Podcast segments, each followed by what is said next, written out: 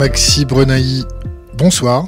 Bonsoir. Nous vous recevons pour une chaîne internet qui s'appelle Thinkerview. Nous sommes en direct. Est-ce que vous pouvez vous présenter succinctement? Bah Déjà, merci à Thinkerview de m'avoir invité. Je suis très content. Merci à toi, Sky. Je peux mettre un visage sur un, sur un nom.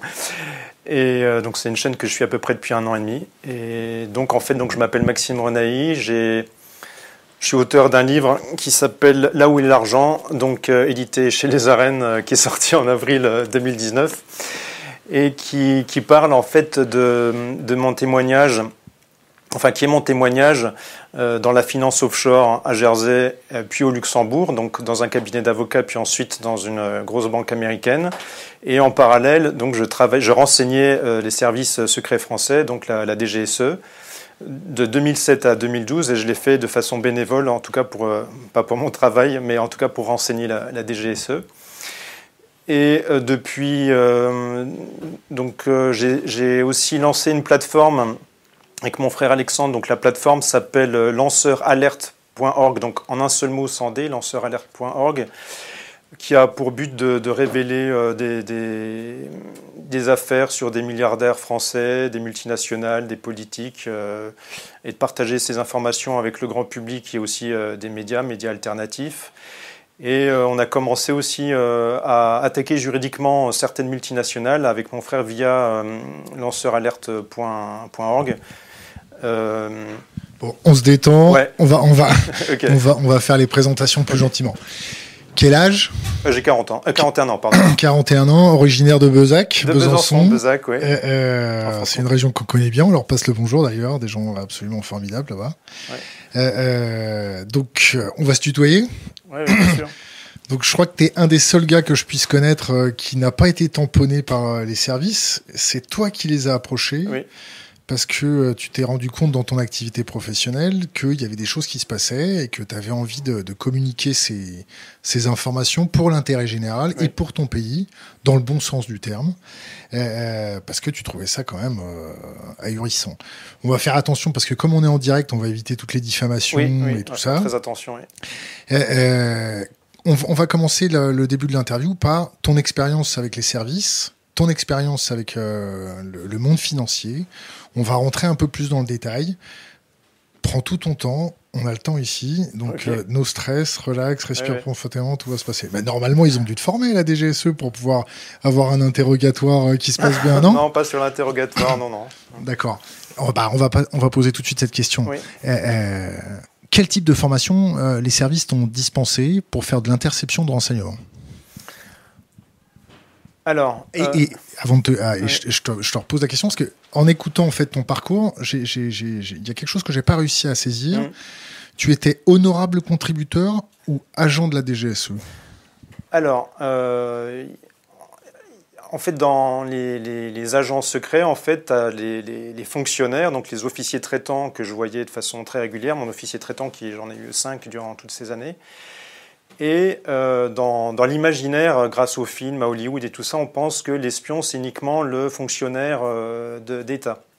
Or, l'espion, bah, c'est celui qui espionne, c'est aussi le fonctionnaire d'État, évidemment, l'officier traitant, mais c'est aussi celui qui espionne pour l'officier traitant. Donc moi, en l'espèce, j'espionnais pour la DGSE, euh, mais je n'étais pas fonctionnaire de l'État. Donc pour répondre à ta question, j'espionnais pour la DGSE, mais je n'étais pas fonctionnaire. Euh, honorable correspondant, euh, alors c'est vrai que ça peut se poser la question, puisque je n'ai pas été payé, je n'ai pas demandé à être payé pendant toutes ces années, je ne voulais pas être payé. Euh, mais un honorable correspondant, il, comment dire, il, donne des infos de façon régulière, mais il ne participe pas à des actions plus précises. On peut en parler plus tard, par exemple, quand la, la DGSE cherche à me remplacer au sein de la banque dans laquelle je travaille au Luxembourg, ce type d'opération se fait, euh, comment dire, c'est de l'espionnage pur. C'est pas, tu fais pas, tu montes pas une opération comme ça avec un honorable correspondant. Euh, et puis, comme on, sûrement on, développera aussi, euh, on a une relation forte qui s'est développée entre mes officiers traitants, femmes et hommes, durant ces cinq années. Qu'est-ce que tu appelles une relation forte? Tu t'es fait intoxiquer pour être serviable? Non, pas du tout. Non, en fait, il y a une camaraderie qui, s'installe, il y a une confiance qui s'installe avec eux. Euh, et puis surtout, il y a le fait, euh, je pense, hein, enfin c'est ce qu'ils m'ont dit en tout cas, euh, plus tu travailles avec eux, plus tu récoltes d'informations, plus tu, deviens technique. plus il y a une sympathie, une camaraderie de, fond qui s'impose qui se, qui se manifeste comment euh, Vous allez boire des pots il, vient, bouffer chez toi Ah non, non pas jusque-là. Non, c'est segmenté. La, la DGSE, c'est pas non plus de l'amateurisme, euh, c'est-à-dire l'officier traitant, même s'il va être euh, très proche de toi. Si... Dans quel sens? Eh ben, il va par exemple, quand tu le vois à Paris, bah, tu, là, je vais faire attention à ce que je vais dire parce que, disons, il, tu partages du temps, tu partages du, du temps avec lui échanges des informations, même très personnelles en fait, euh, concernant tes amis, ta vie avec, euh, avec les. Et eux, qu'est-ce qu'ils donnent? Alors je devrais peut-être pas le dire, mais disons, je l'ai pas mis dans le livre, mais sans, sans, sans vouloir les embêter, bah, ils, donnent aussi des éléments de leur vie privée en fait. Vérifiable? Je pense, oui, oui vérifiable. Oui. Que tu as cherché à vérifier? Non, mais vu ce qu'ils me disaient, c'était totalement vérifiable.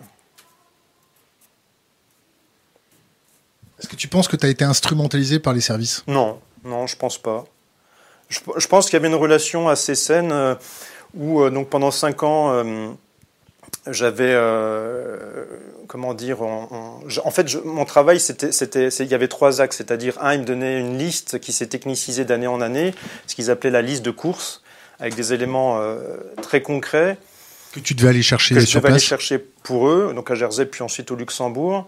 Euh, après, moi, je devais aussi, euh, ça c'était moins important, mais trouver des profils qui pouvaient les intéresser, euh, qu'ils auraient pu ensuite enfin, recruter. Mais ça, c'est pareil, je ne savais pas les tenants et aboutissements des, recrutements. Donc, il fallait que je, trouve des, francophones ou francophiles qui pouvaient être débauchés pour la DGSE, pour espionner, pour créer un réseau sur Jersey puis Luxembourg. et puis, la troisième chose, c'était, ben, j'avais comment dire, c'était euh, carte blanche pour récolter un maximum d'informations. Euh, parce que, euh, je le dis souvent, mais on pense que les services secrets comment dire, sont omnipotents, comme l'État français, mais qu'ils ont des systèmes d'écoute énormes, électromagnétiques. mais rien ne vaut en fait le renseignement humain sur place pour collecter des choses qui peuvent intéresser les, les services.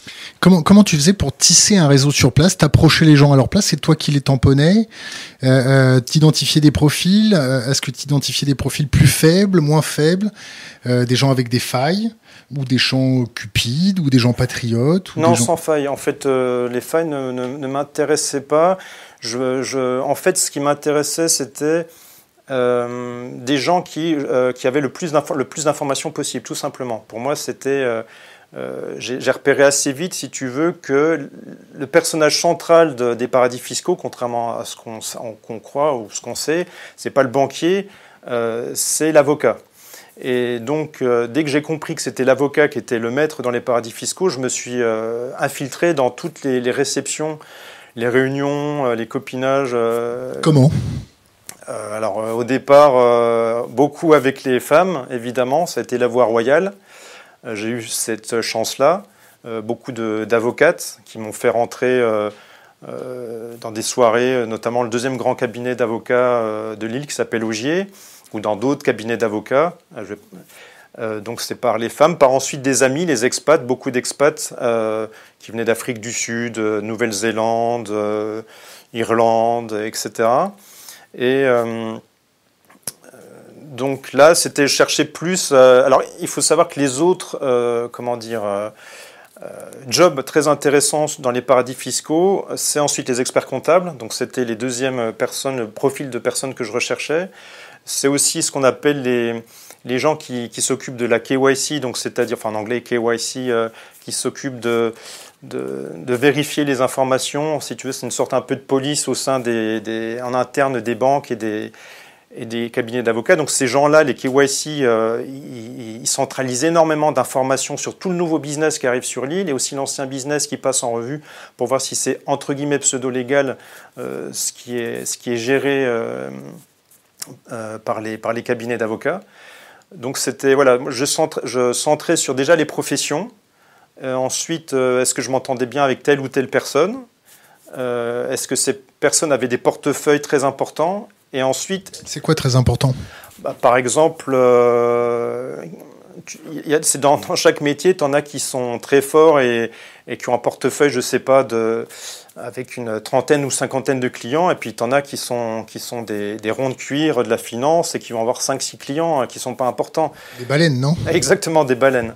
Euh, donc ça, tu repères assez vite, puisque dans ces mondes, le monde de la finance offshore, il est très petit, donc euh, tu sais très vite qu'un tel, il c'est un super euh, travailleur, qu'il a un portefeuille de malade, qui fait vachement d'argent. Bah, évidemment, tu vas aller vers lui, tu vas lui payer une binousse, tu... tu vas lui payer un petit rail? Non, non, non pas de... Pas de drogue, moi je me suis jamais drogué. Et puis non, mais. Pas de pute? Non, pas de pute, non. Certainement pas de prostituée, non. Pas du tout. Non, non, c'était des choses très simples en fait, vraiment euh, euh, avec des moyens extrêmement simples euh, de convivialité, de sociabilité, de voir les gens. Et il faut savoir, alors ça peut paraître gros comme ça, mais il faut savoir que quand vous êtes dans un milieu fermé, que ce soit une île comme Jersey ou la finance offshore en règle générale, Luxembourg, quand vous êtes entre personnes du même métier, les gens, dès que vous mangez, vous sortez, vous allez en boire, en boîte, ils vous parlent de, de, de leur boulot, de leurs clients, de ce qui va arriver. Donc vous apprenez énormément de choses. Et ça, c'est en plus de ce que je collectais dans mes lieux de travail, parce que donc le, lieu de travail euh, dans lequel j'étais, qui, qui, était le plus gros cabinet, enfin qui est toujours le plus gros cabinet de Lille, c'était 600 employés. Donc vous baladez dans, à l'époque, il n'y avait pas beaucoup de, quand j'ai commencé en 2007, il n'y avait pas beaucoup de sécurité, donc je pouvais me balader vraiment un peu partout euh, et récolter des infos. Avec ta tête en plus de, de gendre parfait, ouais, enfin, ça bon. passe bien, non? De type sérieux, ouais. Les informations que tu faisais remonter, tu les faisais remonter comment? Par chiffrement, non. par contact physique? Alors chiffrement, euh, oui, c'est-à-dire que j'ai reçu assez vite, euh, on pourra en reparler aussi plus tard, une, une, clé USB qui était cryptée. Chiffrée. Chiffrée, voilà, chiffrée. Euh, que je remplissais, alors euh, j'en parle dans, dans, mon livre, euh, c'est-à-dire j'avais reçu une petite formation par un informaticien de la DGSE qui m'avait dit... Ça s'est passé où? Alors ça s'est passé dans un hôtel à Paris, un, un petit hôtel, tu sais, des appartements qui se louent à la semaine. Donc j'ai reçu une formation de trois jours là, notamment apprendre ce que, un, de faire un itinéraire, un itinéraire pardon, de sécurité, euh, donc vérifier les filatures, etc. Puis aussi avec l'informaticien. Comment on fait pour vérifier une, une filature? Alors là, ça serait compliqué à, rentrer dedans, mais euh, j'ai été formé par un, autre agent euh, euh, de la DGSE, un espèce de géant que j'appelle Petit Jean dans, le livre, qui est un type extrêmement sympa, qui était un, ancien parachutiste et également un, comment dire, un plongeur de, combat, vraiment un type assez exceptionnel. Et euh, bah, on a passé deux jours, enfin presque trois jours, deux, deux jours et demi à, à voir dans Paris. Euh, alors il m'a déjà montré ce que c'était qu'un itinéraire de sécurité, euh, comment en créer un. Euh, et puis euh, ensuite, il m'a demandé d'en faire un. Et voilà.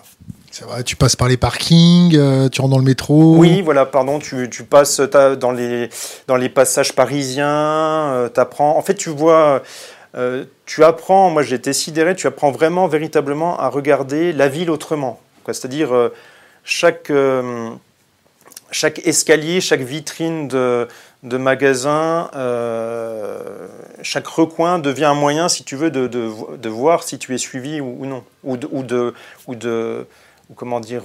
permettre de t'échapper.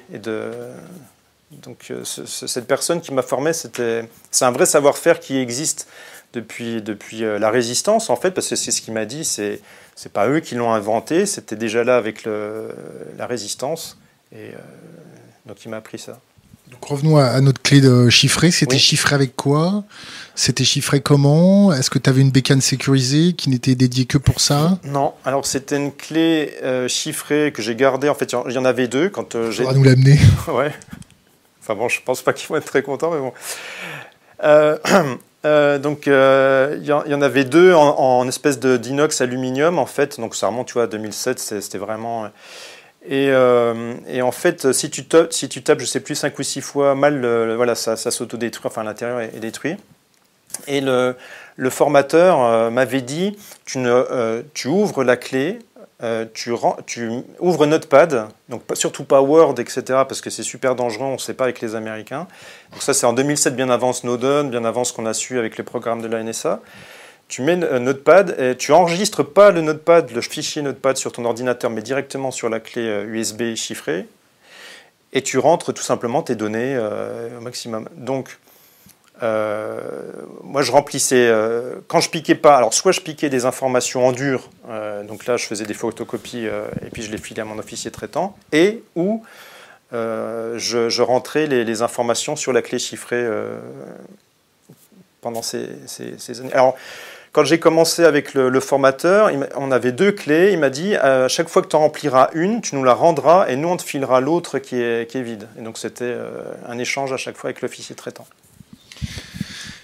Donc la remontée de données euh, se faisait dans Paris. Vous communiquez comment? Vous avez un, une heure, euh, un jour précis ou C'est quand je voulais. Alors, comment, comment Alors c'était le téléphone, tout simplement. Il faut savoir que les officiers traitants, ils ont ceux que j'ai vus, ils avaient deux, téléphones avec eux, ils avaient leur euh, perso, et puis ils avaient un, téléphone portable euh, spécifique. Et j'avais leur téléphone portable, donc j'ai gardé les numéros de téléphone euh, de, Donc je les appelais directement, et eux me contactaient directement sur... alors ça n'a pas été tout de suite les premiers mois. Les premiers mois, c'était par email. Et dès qu'il y a eu la confiance qui s'est instaurée, qu'ils ont été contents de mon travail, on, est passé directement au téléphone, ce qui peut paraître ahurissant donc c'était est-ce que, est que tu peux venir euh, dans 15 jours, tel jour, euh, à telle heure, à tel endroit, enfin pas à tel endroit, à l'endroit que tu sais. Euh, c'est comme ça que ça se passait. Ça durait combien de temps? Le débrief, tu veux dire? Un débrief, ça, ça peut durer euh, le temps d'un. Ouais, deux heures, ça peut durer deux heures. Euh, s'il n'y a pas grand-chose. Il y a aussi de temps en temps, enfin pour les petites anecdotes, un officier traitant qui, est, qui, doit aller voir euh, un autre qui a d'autres choses. Donc ça peut durer une heure, une heure et demie, mais en général deux heures, et puis des, fois plus si, nécessaire.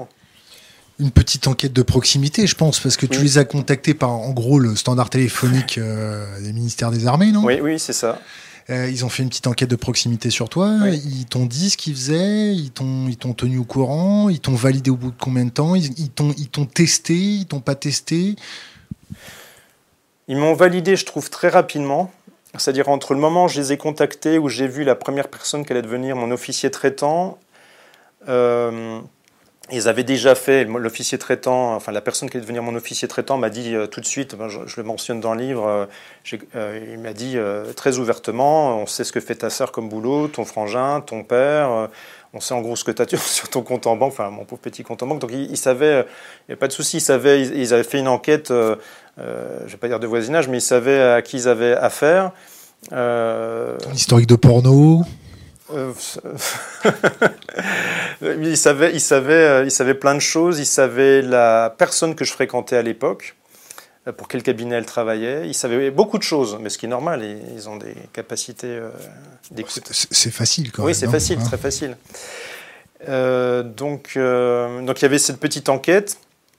une fois qu'il y a eu cette première rencontre qui s'est faite à Paris, près de, Notre-Dame de Lorette d'ailleurs. Euh, en fait, j'ai commencé à travailler avec eux très rapidement. Je ne peux plus te dire quand exactement, mais ça a été une question de plusieurs semaines. Euh, et comme, comme, ils ont été, je pense, assez contents de la première moisson d'informations, bah alors là, c'est parti. Et puis, avec les années, ils ont fait de plus en plus confiance, donc ils m'ont fait de plus en plus de demandes. Et eux-mêmes se sont je dirais, plus professionnalisé sur l'intelligence économique, sur le renseignement économique. Ah bah, il était temps. C'est un peu le parent pauvre. C'est toujours le gros parent pauvre. Tu hein, connais le proverbe, non? Il y a intelligence économique et l'économie de l'intelligence, non? Non? Ouais, ben oui, là c'est.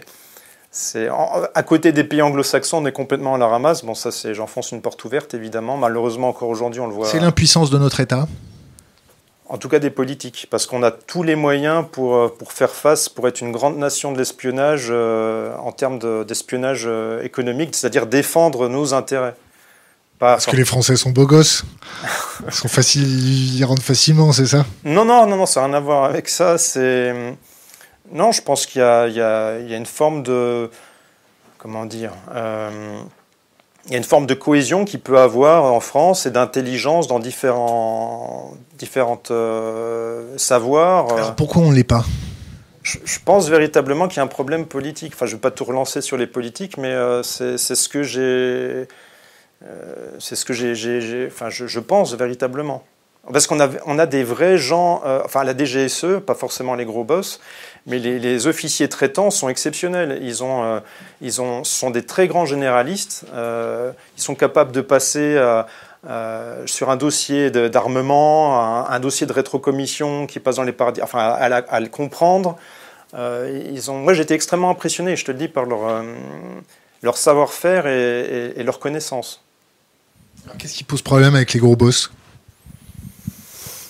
Je sais pas, je pense les gros boss, euh, bon, je ne vais pas encore décrier l'ENA, Polytechnique, euh, bon, tout le monde un peu le fait, euh, mais malheureusement, ces gens qu'on voit qui dirigent les, administrations et donc aussi la DGSE, etc., les services de renseignement, ils sont dans les mêmes promotions que ceux que j'ai vus qui géraient les fonds, les, fonds de, pension, les fonds de private equity, donc de la finance offshore. Et tu vois plein de polytechniciens qui sont à la tête de fonds de euh, de fonds euh, financiers. Donc, euh, c'est du pantouflage. C'est clairement du pantouflage et du rétro-pantouflage, c'est-à-dire tu vas par exemple aussi avoir un type qui a la tête d'un fonds qui, au bout de 10 ans, se dit Ah, tiens, je vais passer 5 ans à Bercy. Il passe 5 ans à Bercy à la tête de Bercy, vraiment. Puis après, il revient à nouveau dans un fonds. Il va être encore plus promu parce que ça lui facilite. ça lui facilite la vie pour lui et les actionnaires, ça lui permet de, voilà, avec le verrou de Bercy, bon, même s'il a été aménagé depuis, euh, de passer entre les gouttes. C'est pas bien d'avoir un mec euh, qui est formé, euh, peut-être par les services, et qui va un peu traîner ses oreilles en tant que grand patron de fonds pour faire remonter de l'information, ou c'est pas du tout le cas? Ah, ça, je peux, je peux pas te dire. Hein. Tu, là, tu, me demandes si tu, tu penses. As déjà vu passer ça? Non, jamais? Alors, disons, Ouais, je vais peut-être pas trop parler de ça en fait. T'es mal tombé là. Ouais, je suis mal tombé. Mais disons, euh, on va dire sans rencontrer, j'ai entendu, oui, euh, une, personne dans la finance a un gros poste euh, qui, qui, travaillait pour la DGSE. Donc il n'y a pas que des méchants à la tête de fonds d'investissement. C'est ce que je voulais entendre. Voilà. Facile. Hein ouais, facile, bien vu. Eh, eh, je vais te reposer une question. Après, pour, on, va, on va commencer à rentrer dans le dur. Là, c'est simplement l'apéritif. Ouais, je t'autorise à boire. avant, ouais. t'as pas reçu de formation aux armes t'as pas reçu de formation. Est-ce que tu as reçu une formation contre les interrogatoires? Non, pas du tout. Alors, j'ai entendu dire que euh, tes boss, quand tu travaillais dans ton cabinet, euh, ont suspecté que tu avais collaboré, ils t'avaient interrogé. Oui la DGSE t'avait pas formé à, intoxiquer si on te chopait. Non. Est-ce qu'il y avait un filet pour venir te chercher Non, pas du tout. T'étais complètement, c'est-à-dire que si tu avais été topé à Jersey avec euh, des photocopies sous le bras, oui. c'était terminé. Ben oui. En fait, la seule personne qui m'a un peu, euh, je dirais, euh, renseigné, c'était la personne qui, l'informaticien, qui m'a dit si l'informaticien m'a dit, bon, euh, si jamais on te force à, donner le code pour avoir accès à ta clé, bah, en gros, euh, trompe-toi pendant cinq fois. Quoi. C'est-à-dire, euh, même si tu te prends des claques, vas-y, quoi, tape cinq fois à toute vitesse. Tu fais un, par exemple, tu tapes un, entrée, un, entrée, entrée. Du coup, en quelques secondes, ça y est, la, clé se, détruit, enfin à l'intérieur. Et la deuxième chose, c'est, il m'a dit, j'en parle dans le livre, surtout, tu ne prends rien euh, tu ne hacks rien sur ton lieu de travail. Alors ça ne veut pas dire ne pas piquer des, dossiers ou faire des photocopies, mais en gros tu ne vas pas te, commencer à, piocher directement dans les ordinateurs. Parce que sinon tu te fais repérer. Tu te fais repérer très vite. Hein. Et puis surtout, moi j'ai pas une formation de, hacker, alors peut-être que je te demanderai. Peut-être que tu demanderas aux autres. Ok, euh, donc débriefing, remontée d'informations. Là, tu leur fais remonter de l'information de première main. Oui sur de la finance internationale, sur de l'évasion fiscale, en gros sur quelques petits problèmes que la finance euh, peut nous créer, c'est ça? Est-ce que tu les as trouvés vraiment très intéressés par ça? Oui, euh, ils étaient très intéressés. Après, ce qui est très dur, et ce qui est aussi une frustration importante, c'est que tu ne sais jamais ce que deviennent tes informations. Donc il se peut très bien que ça aille pas très loin. Euh, et puis j'aimerais aussi préciser que en fait. Est-ce que tu es vraiment sûr que tu as bossé pour la DGSE Oui, je suis vraiment sûr d'avoir travaillé pour la DGSE, oui, oui. Parce que c'est toujours ça le problème. C'est une excellente question, mais non. J'ai travaillé, j'ai eu la DGSE au téléphone et j'ai ensuite j'ai eu les officiers traitants pendant pendant cinq ans. Euh, pendant pendant cinq ans. Après, ce que je peux te dire, en, tout cas, on parlait tu parlais d'évasion fiscale. L'évasion fiscale, évidemment, euh, c'est ce qui est le plus connu du grand public euh, concernant les, paradis fiscaux, mais c'est qu'une partie des fraudes euh, qu'il y a dans les paradis fiscaux, parce que les paradis fiscaux, ils sont utilisés pour, pour énormément de choses, puisque c'est un endroit par par définition totalement opaque. Donc c'est utilisé pour faire des liquidations frauduleuses à distance. par exemple, bon, bah, tu as une entreprise, comme une usine en France comme Samsonite à Hénin-Beaumont qui est extrêmement rentable.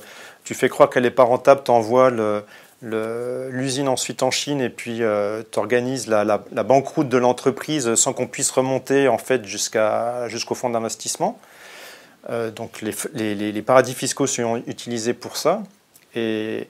Le fait d'ouvrir plein de sociétés euh, gigones qui sont très compliquées, donc tu n'arrives jamais à savoir qui est derrière la société, enfin derrière toutes ces sociétés. Et ça, ils le font pour en fait que s'il y a une attaque juridique, par exemple de salariés ou de syndicats, on n'arrive jamais à remonter, si tu veux, jusqu'à ces personnes-là. Ou s'il y a un fisc qui va remonter jusqu'à eux, c'est extrêmement difficile. Donc ils ont besoin, ces financiers ou les politiques, euh, ou des fois l'État, a besoin des paradis fiscaux pour euh, asseoir sa domination. Euh, donc il y a les liquidations frauduleuses, il y a aussi tout simplement les abus de biens sociaux, c'est-à-dire tu es, patron d'une grosse boîte, tu dis oh, je vais prendre 100 millions dans, la caisse, quelque part, c'est ma boîte, je fais ce que je veux, donc tu, mets en place plein de structures assez complexes. tu fais du délit d'initié. Par exemple, à nouveau, tu es un gros chef d'entreprise du CAC 40. Euh, tu sais avant tout le monde qu'il va y avoir un énorme contrat euh, qui va être signé, euh, qui va rapporter beaucoup de sous à l'entreprise. Tu montes une structure, par exemple, à Jersey, Luxembourg. On ne sait pas que c'est toi derrière. Tu achètes énormément d'actions avant la signature du contrat. Tu les revends, disons, les actions prennent, je sais pas, 30, 40%, 10%, 20%. Et une fois que c'est signé, tu... Et ça, ils n'arrivent pas à le voir. C'est-à-dire que l'AMF, l'autorité des marchés financiers. Ah non, c'est impossible pour eux avoir ça. Non, non, il faudrait qu'on faudrait qu'on travaille, qu'ils travaillent en permanence avec, euh, avec les, services secrets, avec euh, des gens en interne comme j'étais. Euh, il faudrait un véritable réseau très, vivant et extrêmement réactif. En fait, on pourrait faire tomber tout. C'est pas le cas. Ah non, c'est pas du tout le cas. Non, non, tu rigoles. Pas du tout le cas. Ça n'a jamais été aussi facile en 2019 de truander l'État. c'est de plus en plus facile et les structures sont sont de plus en plus euh, simples à, monter. On a toujours trois coups de retard? Alors c'est assez paradoxal, c'est-à-dire tous ces montages finalement c'est assez facile si on le voulait vraiment de savoir qui est derrière et comment les, fraudes sont faites. Euh, et en fait, on dit qu'on a trois coups de retard en disant ah, en étant défaitiste, on va jamais y arriver, etc. Mais en fait, c'est très très simple. Si on voulait véritablement, alors si les politiques s'y intéressent pas pour le moment, peut-être que c'est aussi pour ça que moi j'ai lancé la plateforme avec mon frère et puis je travaille aussi avec beaucoup d'autres personnes en ce moment en se disant bon bah l'État veut pas faire son boulot, pas de souci, on va s'y attaquer euh, tranquillou dans notre coin euh, et avec la presse euh, et aussi en attaquant juridiquement des milliardaires et des, et des, et des multinationales françaises. C'est ce que je fais. En, si tu veux, je peux donner des exemples de. On verra ça après. Je voudrais qu'on revienne sur ta liste de courses. Oui cette fameuse liste de courses, ces fameuses listes de courses euh, qui, t'avaient été euh, données, ce qui consistait à intercepter de l'information, euh, plus ta carte blanche là où tu pouvais récolter ce que tu veux.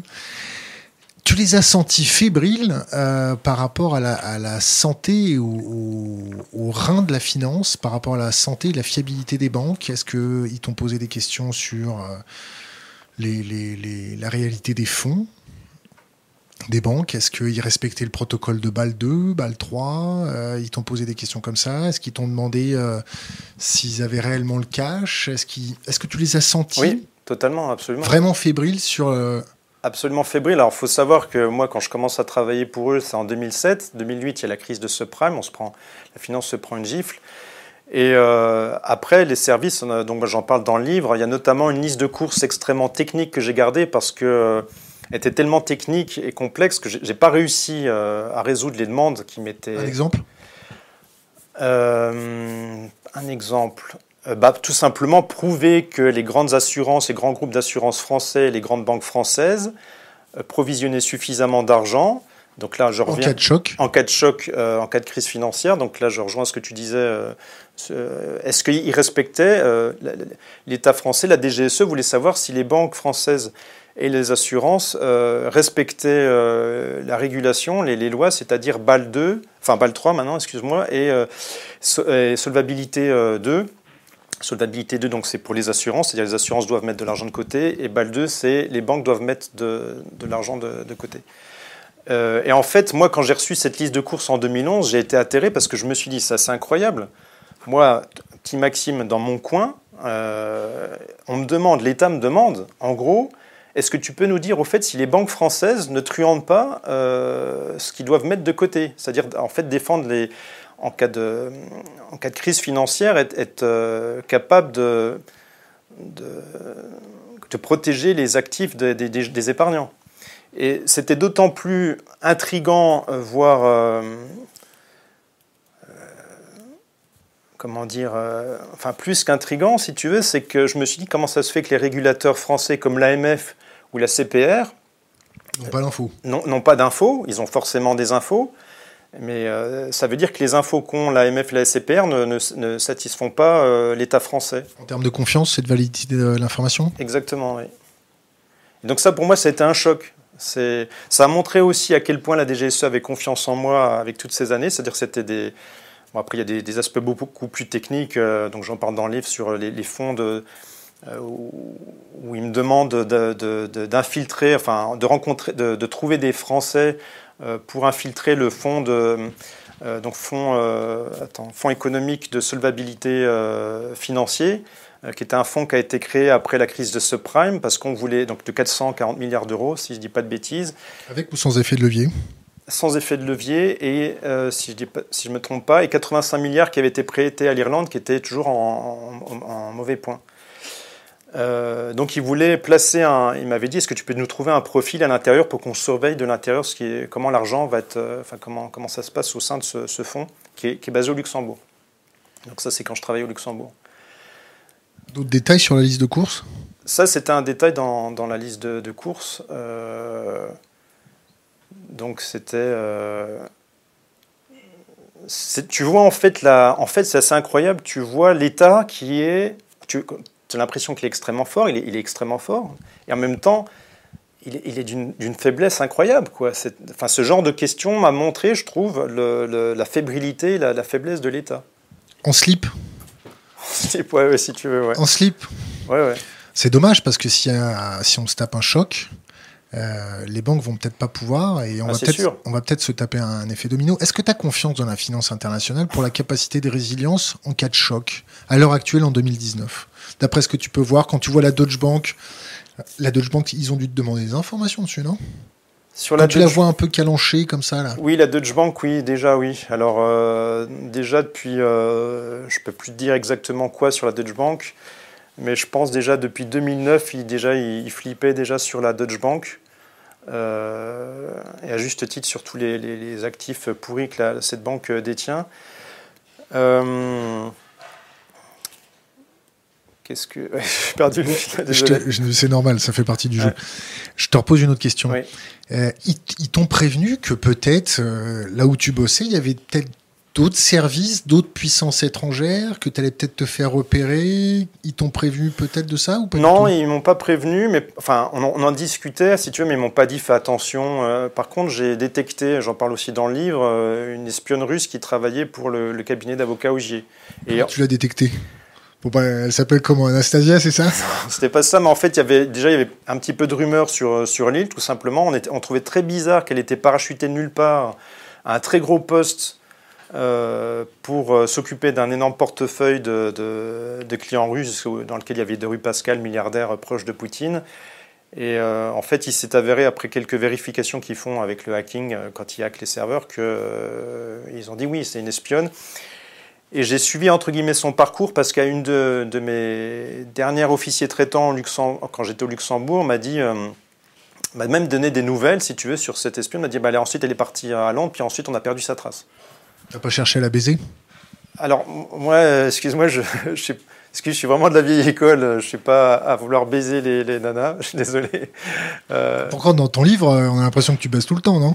Euh, Alors disons que oui, bah, j'étais célibataire, donc j'ai rencontré euh, quelques femmes. Euh. C'est quoi quelques femmes? Je, ne peux pas te dire, je compte vraiment pas. Enfin, franchement. C'est incontable. Pardon Tu les comptes plus, c'est ça Non, non, pas du tout. non, je sais peut-être 7, 6, 7, 8, je sais pas. Cette semaine Non, mais non, mais non. Euh, et puis non, et puis c'était à une époque, c'est maintenant je suis vraiment, je, sais pas, c'est pas du tout, euh, voilà, je suis avec quelqu'un et ça se passerait bien. Tu veux pas lui faire peur, quoi. Mais non, puis les, femmes que j'ai rencontrées, j'ai beaucoup d'estime aussi pour elles, si tu veux. Donc, T'as pas fait ça consciemment pour les infiltrer je savais qu'en allant avec elles, j'allais avoir des informations, mais il y avait aussi de l'estime et il y avait du sentiment quand même. C'est pas genre. français, quoi. Oui, si tu veux, voilà, oui. Il y avait, il y avait du sentiment, oui. Et il y avait du respect, évidemment. Comment tu faisais pour les approcher? Bah, Quand tu es dans toutes ces soirées, euh, dans, les restaurants ou quand tu vas au théâtre, dans ces groupes d'avocats, bah, c'est très simple. En fait, c'est des gens, euh, en tout cas à l'époque, c'est des gens qui ont la trentaine d'années. Euh, qui sont célibataires pour la grande majorité, qui n'ont pas d'enfants, qui, qui ont, beaucoup d'argent. Même les avocats gagnent assez bien leur vie là-bas, évidemment. Et donc ça sort en permanence. Donc, euh, ça n'a pas des numéros euh, de, Excuse-moi, je vais parler trivialement, mais ça n'a pas des numéros de tapins. Euh, ils font pas des soirées tapins ou non, des choses non, comme ça. Non, non, non, alors là, non. Jersey, Jersey c'est soft. C'est soft. Non, non, c'est pas. pas Londres. Non, non, c'est pas Londres. Alors, il y avait des avocats qui prenaient de la coke, évidemment, mais moi. En quelle quantité? je peux vraiment. Je sais qu'il y a un avocat, il en prenait de façon, oui, enfin tous les jours, quoi. Il, avait, euh, il a même pris un coup l'avion euh, avec de, la coke à l'intérieur et ses copains euh, avocats qui venaient, qui allaient à Courchevel ou je ne sais où, qui avaient pris l'avion, quand ils ont vu qu'il était avec de la drogue, ils ont, ils ont pété un câble, enfin vulgairement parlant, en disant tu te rends compte, on aurait pu se faire choper. Donc, mais oui, enfin là-bas, la, la, drogue, je dirais, c'est pas que c'était anecdotique, mais dans les soirées avec les avocats, en fait déjà, je pense que c'était plus les gens buvaient énormément. Là, par contre, t'as pas idée. C'est quoi énormément? Ils picolent. Euh, tout le monde picole du jeudi au dimanche, quoi. Ils ont les yeux jaunes? Ouais, ouais, ouais. Et moi qui ne suis pas du tout un buveur, euh, tu vois, euh, une pinte, deux pintes, je, suis par terre, donc tu fais semblant de lever le coude.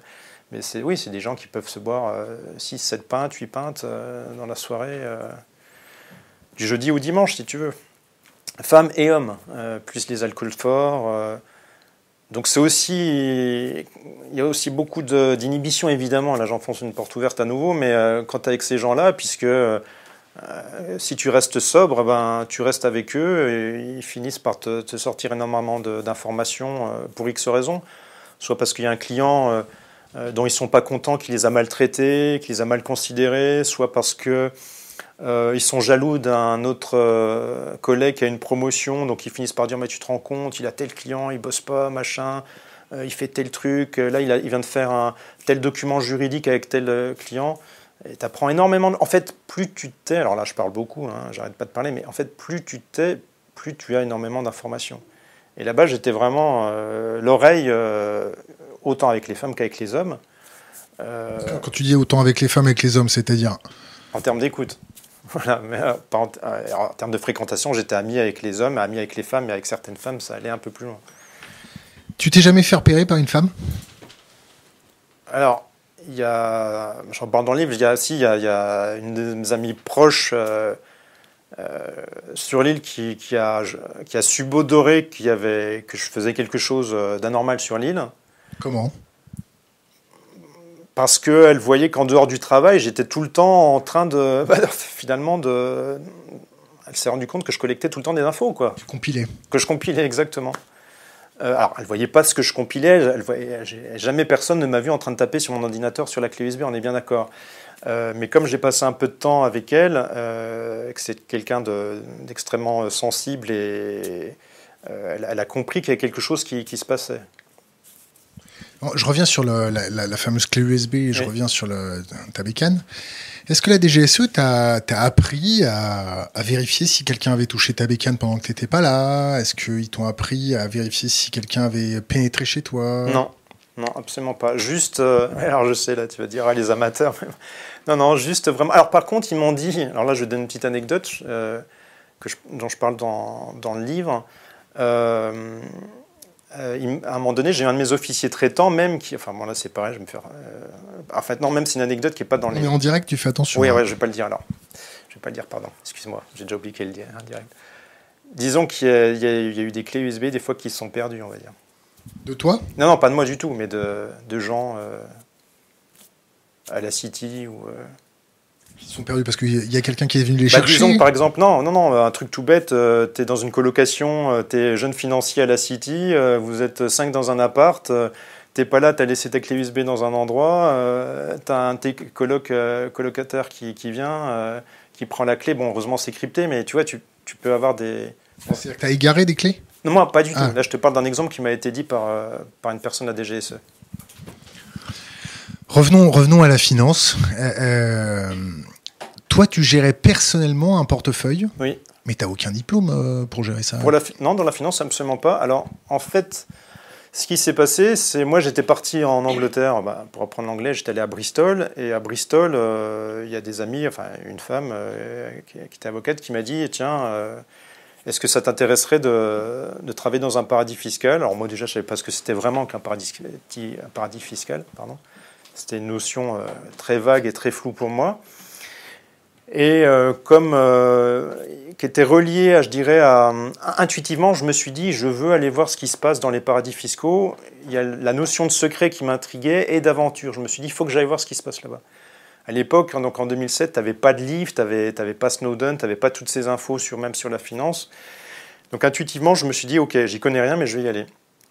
Il n'y avait rien qui était garanti du Ils tout. t'ont proposé quoi comme boulot? Alors- Euh, Secrétaire, apporter les cafés Ah Non, non, pas du tout. Euh, au départ, donc j'ai donné mon CV à une connaissance de cet ami euh, de Bristol, qui l'a remis, donc, euh, euh, qui était une connaissance qui travaillait dans, le plus grand cabinet d'avocats de, Lille qui s'appelle Mourant. Cette connaissance l'a transmis aux ressources humaines et ils avaient besoin d'un francophone pour s'occuper en partie, donc dans, le- portefeuille qu'il y avait, il y avait beaucoup de, clients francophones. Euh, et ils avaient besoin d'une nouvelle personne euh, dans cette équipe. Donc c'est aussi simple que ça. euh, et il s'est avéré que le gars ensuite, qui était le chef de mon équipe, était de Bristol. Moi je venais de Bristol, il m'a dit Ah, t'es de Bristol, super, ah génial, bah, je te prends, on va te former, t'inquiète pas, tu connais rien à la finance, pas de souci, Max, on va t'apprendre. Et c'est parti comme ça. Donc j'ai le gros avantage, même si j'ai aucun diplôme en économie, ou, etc., j'ai le gros avantage de d'avoir une formation, euh, je dirais, complètement pragmatique de terrain. de terrain, qui je trouve est, est la meilleure, qui, ne m'empêche pas maintenant de lire des livres en économie, d'échanger avec des potes économistes, de mettre en place un réseau d'ailleurs avec des économistes. Euh, mais euh, j'ai été formé, euh, ça c'est le bon côté, je dirais, du, du- du- comment dire, des, des anglo-saxons, c'est ce pragmatisme où ils t'apprennent de façon empirique et assez rapidement tu, bah, tu te débrouilles tout comme un autre qui a fait 5 ans, 10 ans d'études, il n'y a pas de souci de ce côté-là. Donc ça consistait en quoi euh, Qu'est-ce que tu faisais là-bas? Alors, euh, au départ, donc j'étais l'aide euh, d'un administrateur, donc j'ai ce qu'on appelait un trainee, donc c'était quelqu'un qui était en, formation, et puis ensuite je suis devenu comme lui administrateur, puis ensuite senior administrateur. Et en fait, l'administrateur, le travail, c'est, comment dire, pour schématiser, tu as tes fonds euh, qui sont euh, immatriculés, hébergés en fait euh, à Jersey ou au Luxembourg, et toi, tu, tu es là pour euh, faire croire qu'il y a une substance de l'entité, c'est-à-dire faire croire qu'il y a une véritable vie juridique, administrative. Et, ça, c'est fait pour que les gens qui lancent les fonds, par exemple bah, les gens, les financiers qui sont en France, n'aient pas de problème avec le fisc. Euh, en fait, la substance, la notion de substance est très importante en, en droit international. La substance, c'est quoi? C'est-à-dire, il faut, il faut que le, comment dire, tout ce qui est décision d'un fonds ou d'une entité euh, va être taxé ensuite.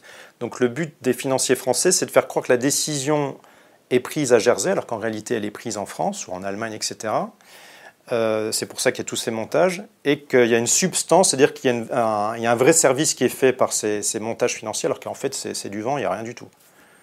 T'as pas l'impression que t'as été engagé en fait pour faire du vent? Oui, oui, si, c'est ça. Bah, c'est- Combien t'étais payé sur place?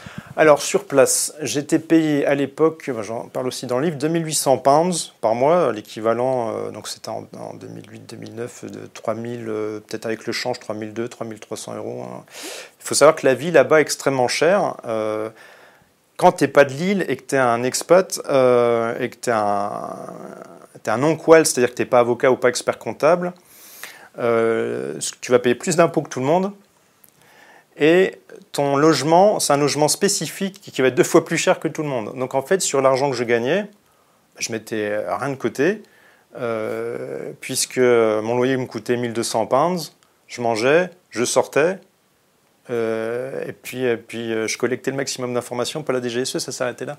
Et la DGSE ne te rémunérait pas Ils t'ont proposé un petit bifton Non. euh, Alors, ils m'ont, en- ensuite, ils m'ont payé mes déplacements. euh, en quand- première classe? Non, non, seconde classe.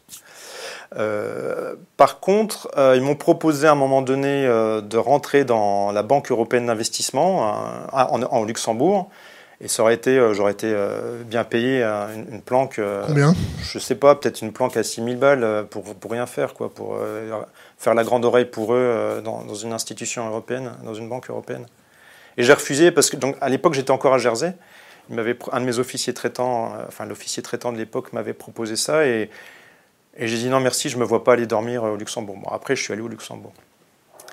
Euh, on m'a on m'a dit aussi, euh, on comprend pas les, enfin mon officier traitant, mes officiers traitants me disaient souvent, on comprend pas, tu veux pas d'argent, tu veux pas de médaille. Euh, Les supérieurs, ils comprennent pas ta motivation. Euh, bah oui, des fois, on a juste envie de faire quelque chose euh, gratuitement, on n'a pas envie. euh, et puis en plus, j'avais déjà mon salaire quand même, je me voyais pas en plus euh, prendre des sous derrière. Par contre, euh, quant au Luxembourg, euh, ensuite, euh, quand j'ai dit à la DGSE que j'allais arrêter de travailler dans la finance parce que j'en avais marre, euh, et qu'ils ont voulu placer euh, quelqu'un euh, de chez eux, euh, donc un, fonctionnaire, euh, à ma place, il aurait été non seulement, il aurait reçu non seulement le salaire que j'avais à l'époque au, Lu- au Luxembourg, donc au Luxembourg, je vais même dire combien je gagnais. J'étais à 3200 euros net par mois, net hein, après impôt, tout ce que tu veux, euh, plus 13e mois, plus euh, plein d'autres avantages, donc j'étais en gros à 3500 net euh, par mois. Euh, et là, le gars qui, qui voulait placer aurait gagné de mon salaire, si tu veux, plus euh, ce que la DGSE lui aurait- donné. Combien la DGSE donne? Ça, j'en sais strictement rien. euh, je l'ai jamais demandé, ça m'intéressait pas. Qu'est-ce qu'ils faisaient tes parents pour que tu sois aussi pur que ça? Ouais, puis en exagérant rien quand même. Euh, disons, mon père, ça a été un, ce qu'on appelle un établi. Euh, alors, pour la petite histoire, un établi, c'est quelqu'un euh, dans les années 60, 70, enfin la- euh, 70 plus, qui. donc, mon père avait fait des études d'histoire, est allé travailler 10 ans en usine. Il était maoïste, il était assez haut placé dans, dans un parti interdit maoïste qui avait été interdit par. Euh, euh, comment il s'appelle, euh, Giscard d'Estaing. Donc mon père était en clandestinité pendant dix ans et a vécu avec rien, très très très très pauvrement avec ma mère. donc il y avait ma sœur, vraiment avec que dalle. Et un peu comme un moine, même si voilà, même si t'es marié. Et ensuite, moi je suis arrivé, il avait en 78, il avait fini, je crois, en 74-75. Donc si tu veux, c'est, cet engagement, si tu veux, dans, la famille, il est extrêmement fort. Et puis avant lui, euh, il y avait mon grand-père qui a été résistant à 19 ans dès 40, euh, qui a sauvé des juifs, puisqu'il y a des juifs de Hollande qui nous ont contactés, euh, un, Alex Landé qui nous a contacté, un enfant qu'il avait sauvé. Il, était dans, il, a, tué des nazis, il faisait, beaucoup de, enfin, il faisait beaucoup de choses. Ensuite, il a été capturé par les nazis et il s'est sauvé, il a rejoint ensuite les forces françaises libres en Afrique du Nord, il était goumier et il a été blessé notamment par un éclat d'obus. Et ensuite il est revenu avec, euh, avec ses potes marocains euh, quand ils ont débarqué en, France. Donc c'est pareil, si tu veux, la notion de, pour en venir aussi à mon grand-père, cette notion de, de, bah, servir les autres évidemment gratuitement, euh, c'est ce qu'il y a de plus beau, c'est ce qui donne un sens, à, enfin c'est un des sens à la vie évidemment. Alors, une petite anecdote peut-être là qui va être peut-être pas très sympa pour, pour ma défunte grand-mère, mais je sais qu'il y a une histoire qui, qui, tourne dans la famille, que ma grand-mère, donc mon grand-père passait euh, des juifs, si tu veux, entre euh, qui venaient de Hollande ou d'ailleurs sur son dos, c'est un athlète, euh, contrairement à moi. Il passait donc le Doubs, hein, donc la rivière entre la, Franche-Comté et la, Suisse. Et en hiver, où, là où le Doubs était le plus bas, il est, passé, femme et enfant, sur son dos. Et euh, de l'autre côté pour, pour aller en Suisse, pour, pour qu'il qu'il soit protégé là-bas. Et ma grand-mère lui a hurlé dessus plusieurs fois, apparemment, mais te rends compte, t'as même pas demandé de l'argent, etc. Euh, euh, donc non, il n'a il a, pas, pas demandé d'argent, ni mon père quand il a été établi, et, moi non plus, ce qui pour moi était une suite logique. La Franche-Comté, il y a des gens bien. hein. À Besançon, en Franche-Comté, oui, en fait, c'est vraiment un terreau euh, libertaire. Bah, libertaire. C'est là qu'est né à Besançon le socialisme utopique. Euh, je pense même que c'est encore plus vieux que ça. Je pense que c'est vraiment enraciné peut-être depuis des centaines, voire peut-être euh, depuis les Séquoines, la tribu gauloise, j'en sais rien. Et il y a un souci, enfin en tout cas jusqu'à ces dernières années, d'égalité, véritablement. C'est un peu, euh, on parle de temps en temps de régionalisme. Alors, la Franche-Comté n'est pas très connue, mais ça fait partie de son régionalisme en, réalité. Il y a ce, souci d'égalité. donc il y avait Proudhon qui est de Besançon, qui a été, c'est un vrai byzantin, tu as Considérant, tu as euh, j'en oublie un ou deux. Euh, donc, tu en as plusieurs vraiment qui ont été formés à Besançon euh, et qui ont créé en fait l'anarchie, quoi, enfin le, mouvement anarchiste. et grâce à ce mouvement anarchiste, on a ben, toutes ces coopératives ensuite qui sont nées, toute l'idée de mutuelle, l'idée d'égalité véritable entre les hommes et les femmes, de même si Proudhon, il y a des choses à redire sur euh, sa vision des femmes, malheureusement, mais euh, cet aspect d'égalité est vraiment euh, ancré en Franche-Comté. On, on, conseille aussi l'Isère. Ils sont bien dans l'Isère. Tous les peuples montagnards en général, où il y a un, un climat un peu, rude. ils savent se serrer les coudes quand il faut se serrer les coudes. Surtout à Mout. Mout, ça envoie. Bon, parenthèse fermée, revenons à nos moutons la DGSE, la finance, maintenant que, que tu es rentré, que tu as fait ton coming out, euh, ils ont essayé de te rappeler, euh, te proposer euh, une petite soirée où ils t'ont dit tu viens plus en soirée? Ah non, non. Alors, moi j'étais en, en, relation avec eux euh, donc je travaillais pour eux jusqu'à 2012 euh, et après j'étais encore en contact jusqu'à février 2013 avec eux quand j'étais revenu en France. C'est ça que tu as sorti une vidéo en 2014 sur ta chaîne YouTube avec 14 euh, vues? Oui, avec 14 vues, oui, c'est ça. En fait, je voulais passer, avec les moyens du bord, comme tu as pu le voir, des informations sur... sur alors c'était sur quand en 2014 C'était sur Mitromné ou c'était sur... Oui, voilà, c'était... Donc c'était pour aider les, salariés d'Hénin Beaumont. Euh, Revenons au contact avec la DGSE. Oui, donc la DGSE depuis février 2013, j'ai plus de contact. Euh, je sais avec la sortie du livre, je le sais par l'intermédiaire de deux journalistes très différents. Que... Guinel? Alors il y, a Guinel, mais il y en a un autre aussi que j'ai vu dernièrement. Les petites lunettes? Alors, qui se teint les cheveux un peu en roux, non? euh, Alors en fait, ils étaient deux du deuxième euh, journal que j'ai vu. Et un des deux, c'est la première fois que je voyais. Et, euh, et bon, je vais pas donner les noms, mais disons, ils ont le deuxième rencontre. Enfin, les, les, journalistes m'ont dit que les, les, big boss étaient vraiment pas contents, voilà, de ce genre de révélation. je pense que ça fait, leur fait pas une mauvaise pub. Je pense que c'est voilà, il faut pas non plus exagérer. Enfin, ça montre qu'ils sont quand même dans les paradis fiscaux qu'ils essaient, de faire. Euh, Alors, j'ai fait une rencontre qui est bizarre. Euh, suite à la sortie du livre, après la vidéo avec Denis Robert, j'ai un type avec un profil très très curieux, un gros gros chef d'entreprise euh, dans les pays étrangers, start-up, tout ça, tout ça, qui m'a contacté entre deux avions à Paris en me disant est-ce que je peux vous rencontrer? C'était extrêmement rapide. Et je lui ai dit, dès qu'on s'est vu, je suis très content de vous rencontrer, mais euh, vous n'êtes pas du tout le genre de profil. Euh, c'est pas du tout que je suis sectaire, mais je me suis dit, c'est bizarre, pourquoi ce type veut me rencontrer? Et en fait, dans le message qu'il m'a dit, il m'a dit, on a des amis en commun. On n'a aucun ami en commun. Et c'est vraiment une, grosse pointure dans ce qu'il fait. Et ensuite, à la fin de l'entretien qu'on a eu ensemble, il m'a dit, vous savez, euh, vous savez, attends que je vous savez, c'est la, politique qui, fait, qui décide, c'est pas les fonctionnaires. Je me suis dit, mais pourquoi il me dit ça? Enfin, enfin, pourquoi il me dit ça? Donc j'ai compris qu'il y avait un petit message peut-être qui... Après, peut-être pas. Après, c'est peut-être le hasard, c'est peut-être une personne qui était sur mon chemin à ce moment-là, j'en sais... Partons de cette hypothèse. Oui. Les fonctionnaires, ils font bien leur taf, non? Ils essayent au maximum. Certains, oui. Et alors, quand, on, quand il te dit euh, c'est les politiques qui gèrent, ça, ça, te, pose pas un problème pendant la guerre Heureusement qu'il y avait des fonctionnaires qui avaient dit euh, nous là, on va pas faire la politique, euh, nous on va, continuer d'être fonctionnaires euh, jusqu'au bout et puis on va ralentir histoire de, leur mettre des bâtons dans les roues. Oui, c'est vrai, c'est vrai. oui, je trouvais que c'était un peu une excuse aussi facile. Je pense que moi, je considère qu'en fait, tout à chacun, fonctionnaire ou pas fonctionnaire, ou, citoyen, salarié, on, peut faire beaucoup de choses à sa petite échelle.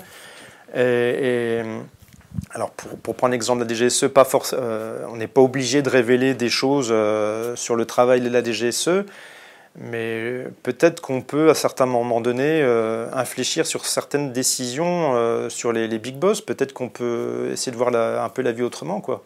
Pas seulement accepter les ordres. Qui c'est qui met les big boss à leur tête?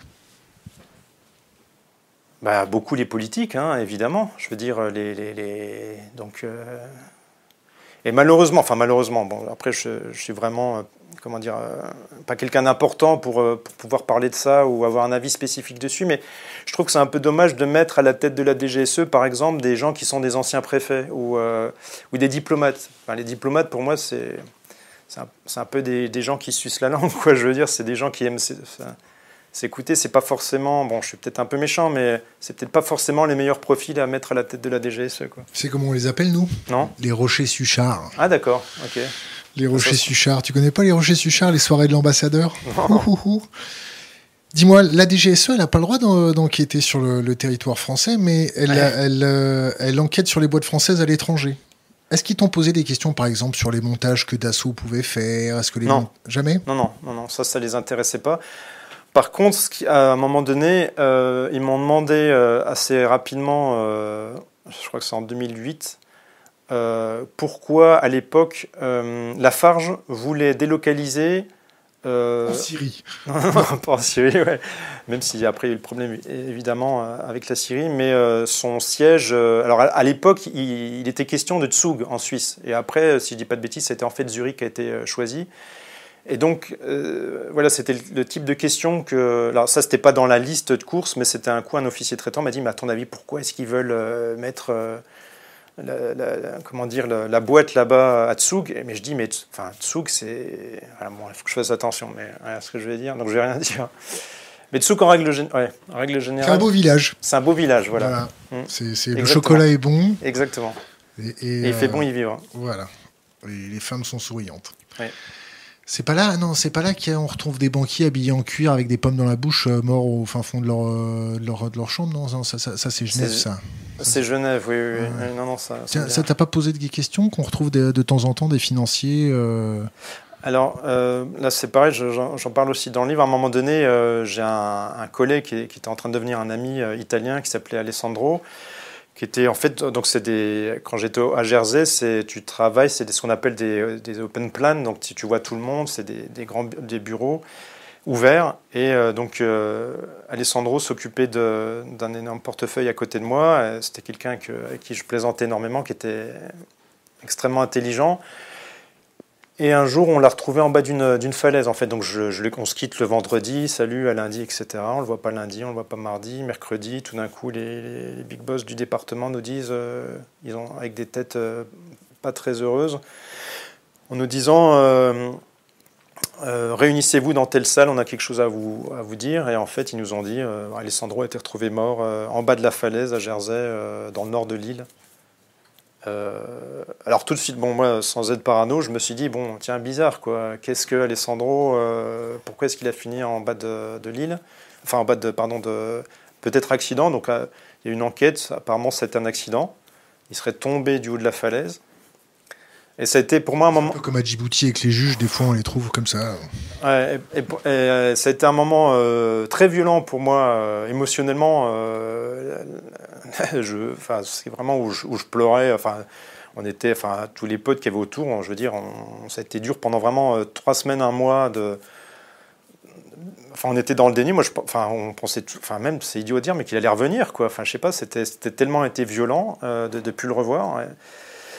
Et euh, puis aussi, il y a d'autres histoires comme ça qui sont arrivées. Un, enfin, deux associés de Lille euh, qui était un qui était d'ailleurs un parent, un type avec qui je bossais, qui a été euh, sans doute assassiné. Euh, et, le deuxième associé de ce type-là, c'est est parti très vite dans les Émirats Arabes Unis au même moment. Et puis il y avait une question de blanchiment d'argent en même temps. enfin, Jersey, voilà, c'est pas tourpeau, c'est pas que la belle carte postale tranquille où tout est beau. Et il y, a aussi des risques évidemment à Jersey.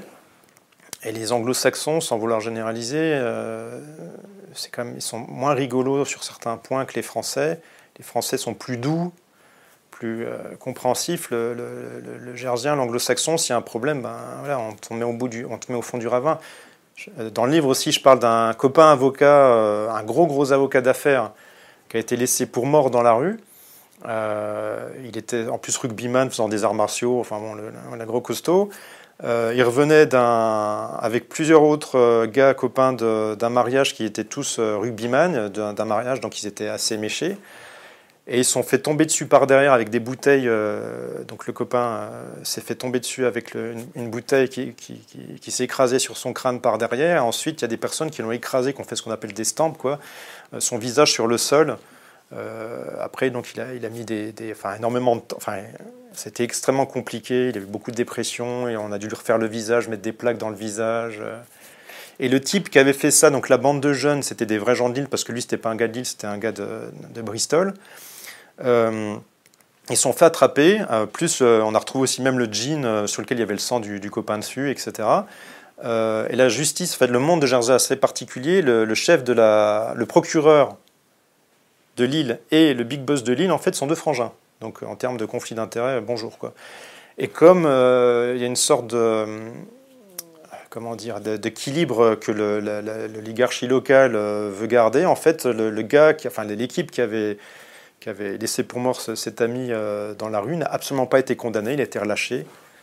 Euh, c'est le genre de, petite histoire qui te permet de mieux comprendre aussi le, périmètre de, l'île et l'histoire de, l'île. Ça peut être extrêmement violent.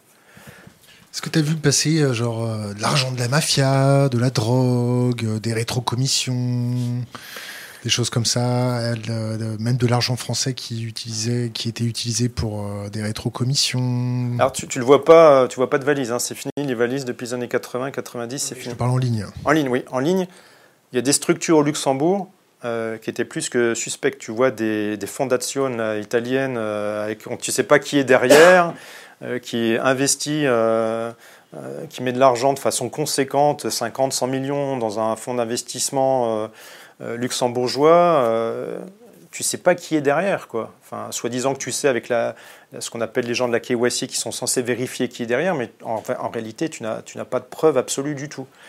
Donc, les paradis fiscaux sont des grandes blanchisseuses. Bon, là, c'est pareil, tout le monde le sait, hein, des grandes blanchisseuses d'argent sale avec l'argent propre des, des, banques françaises, des assurances. Euh, tout ça, c'est mélangé ensemble et ça repart dans le système. Tu, parles d'évasion de, fiscale, euh, euh, tu parles de tout ça, mais l'optimisation fiscale, c'est légal. C'est légal. C'est peut-être pas moral. Alors ça, c'est le grand lavage cerveau euh, de ces dernières années par certains médias français. Je m'attendais un peu à la question. L'optimisation fiscale, il y en a une effectivement que tu peux faire en France.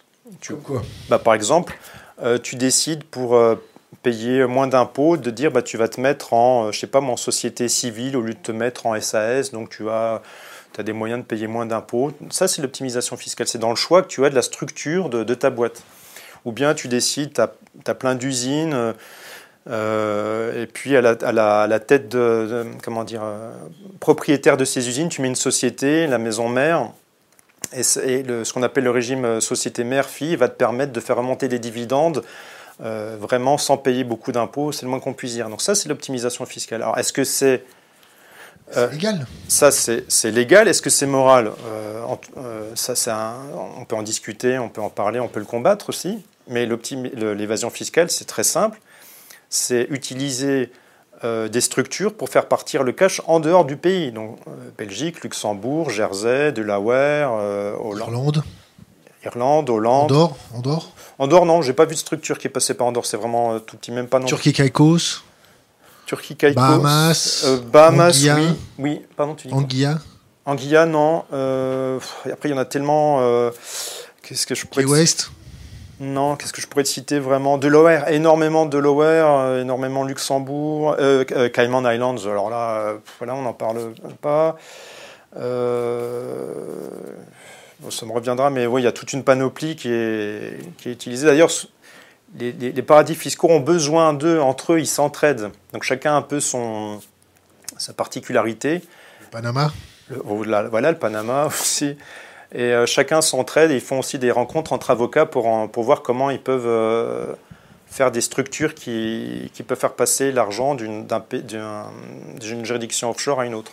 Ils se couvrent. Ils se couvrent mutuellement. Pour toi ah, mais totalement, mais c'est organisé, c'est pas que pour moi, c'est organisé de la sorte. Et ils le disent, les avocats à Jersey vont te le dire. On va dire, voilà, on a tel meeting euh, au Caïman pour voir avec eux comment, euh, euh, on peut faire remonter de l'argent, euh, des montages le plus facilement possible avec eux. C'est payé combien un avocat euh Oula, un avocat sur l'île de Jersey à l'époque, hein, donc je pense que là ça a dû bien grimper, tu as un million de pounds à l'année, tranquillou. Alors, sauf les petits, moi que je fréquentais, qui sont plus peut-être aux alentours des 100 000, 100 000 mais dès que tu es partenaire, tu es au minimum, en dehors des bonus et des dividendes, des gens passent et des meilleurs, tu as un million de pounds tous les mois qui tombent. Enfin, pardon, tous les ans, excuse-moi.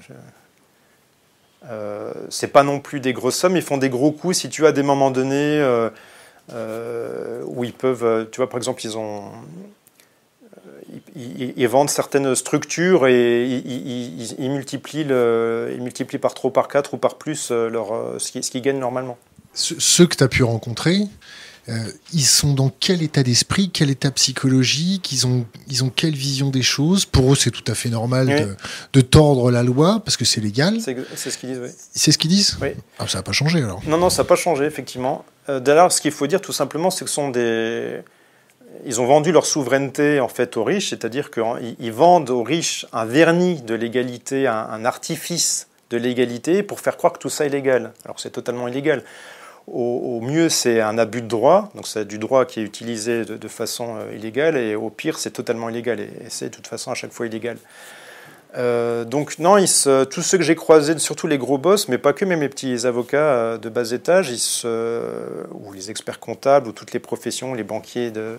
Tous ceux qu'on mange. Tous ceux qu'on mange, ou les, même les petites mains de la finance, pensent qu'ils sont supérieurs aux autres. Les autres sont idiots, sont stupides, ils ne comprennent pas le, salarié de base français, il est idiot, il n'est pas assez intelligent. C'est pas le cas? Non, c'est pas le cas. Euh, il est de bonne foi. On peut, tout le monde n'est pas. Pourquoi est l'avocat du diable, non, mais tu raison. Place, hein. Non, mais tu as raison. Mais pourquoi est-ce qu'on pourquoi est qu'on devrait à chaque fois imaginer le pire quoi? Pourquoi est-ce qu'on devrait imaginer que, que tu as des gens qui, qui, prévoient le pire et qui, et qui sucent tout l'argent euh, euh, enfin, et qui font des montages illégaux à tous les niveaux en permanence? Et dans leur comportement de tous les jours ou de, de, soir, est-ce que tu vois, ils ont des conduites addictives en oui, particulier? Énormément d'addictions. Énormément. Euh, bon, bah, les addictions. Au sport aussi, non? Oui, effectivement. Beaucoup de sport. Beaucoup. Tous les jours. Alors, déjà, muscu, tout ça. Beaucoup de sport. Et ce qui est très particulier, tu vas avoir des gens qui vont avoir une conduite euh, très sportive jusqu'au jeudi. Et du jeudi au dimanche, ça va être des épaves. Alors tu les vois avec leur, leur costard, machin, euh, sur mesure et tout. Et ça va être des épaves. Parce que moi, je les ai vus, j'étais avec eux, j'étais chez eux. Tu les vois, euh, vraiment ce qu'on dit vulgairement, déchirés euh, à l'ouest pendant trois jours, déprimés, gravement déprimés. Donc tu passes vraiment... c'est des cycles, et c'est des cycles qui sont courts, c'est des cycles, tu vois, chaque semaine. Donc même moi, je me posais la question comment même physiquement ils arrivaient. Quoi. Je ne sais pas comment ils arrivent à 60 ans. avec la drogue, évidemment. Donc beaucoup de boissons, comme je te disais, à nouveau, addiction à la boisson. Et, comme tout le monde, est, enfin tout le monde, la grande, grande majorité picole de façon, euh, enfin est alcoolique, du coup, euh, euh, dans le pays où, tout le monde est aveugle, le, enfin je veux dire... Le bornérois. Le bornérois.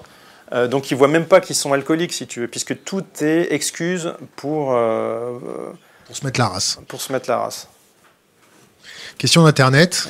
Oh là, je vais être taquin. Vas-y. Euh, de Agent Libre. Quel est le problème avec Zoug? Optimisation fiscale, ok, euh, mais il y a autre chose? Bah, Disons que ça, ça, ça, peut être un endroit intéressant pour, euh, pour placer des, des caisses noires de rétrocommission, si tu veux. Ah, Autre question. Euh, euh, est-ce qu'il y a un comité d'éthique en interne chez, dans, ce type de boîte? Dans les cabinets d'avocats Oui, c'est ce qu'on appelle la, Enfin, pas d'éthique, mais de KYC. On est, sont censés vérifier qu'on travaille dans la légalité. Alors, ça, c'est pareil, c'est un vernis pour les journalistes euh, étrangers, pour l'OCDE, pour toutes les institutions. mais c'est à mourir de rire. Alors, une question de On lui passe le bonjour d'ailleurs, un, humour extraordinaire.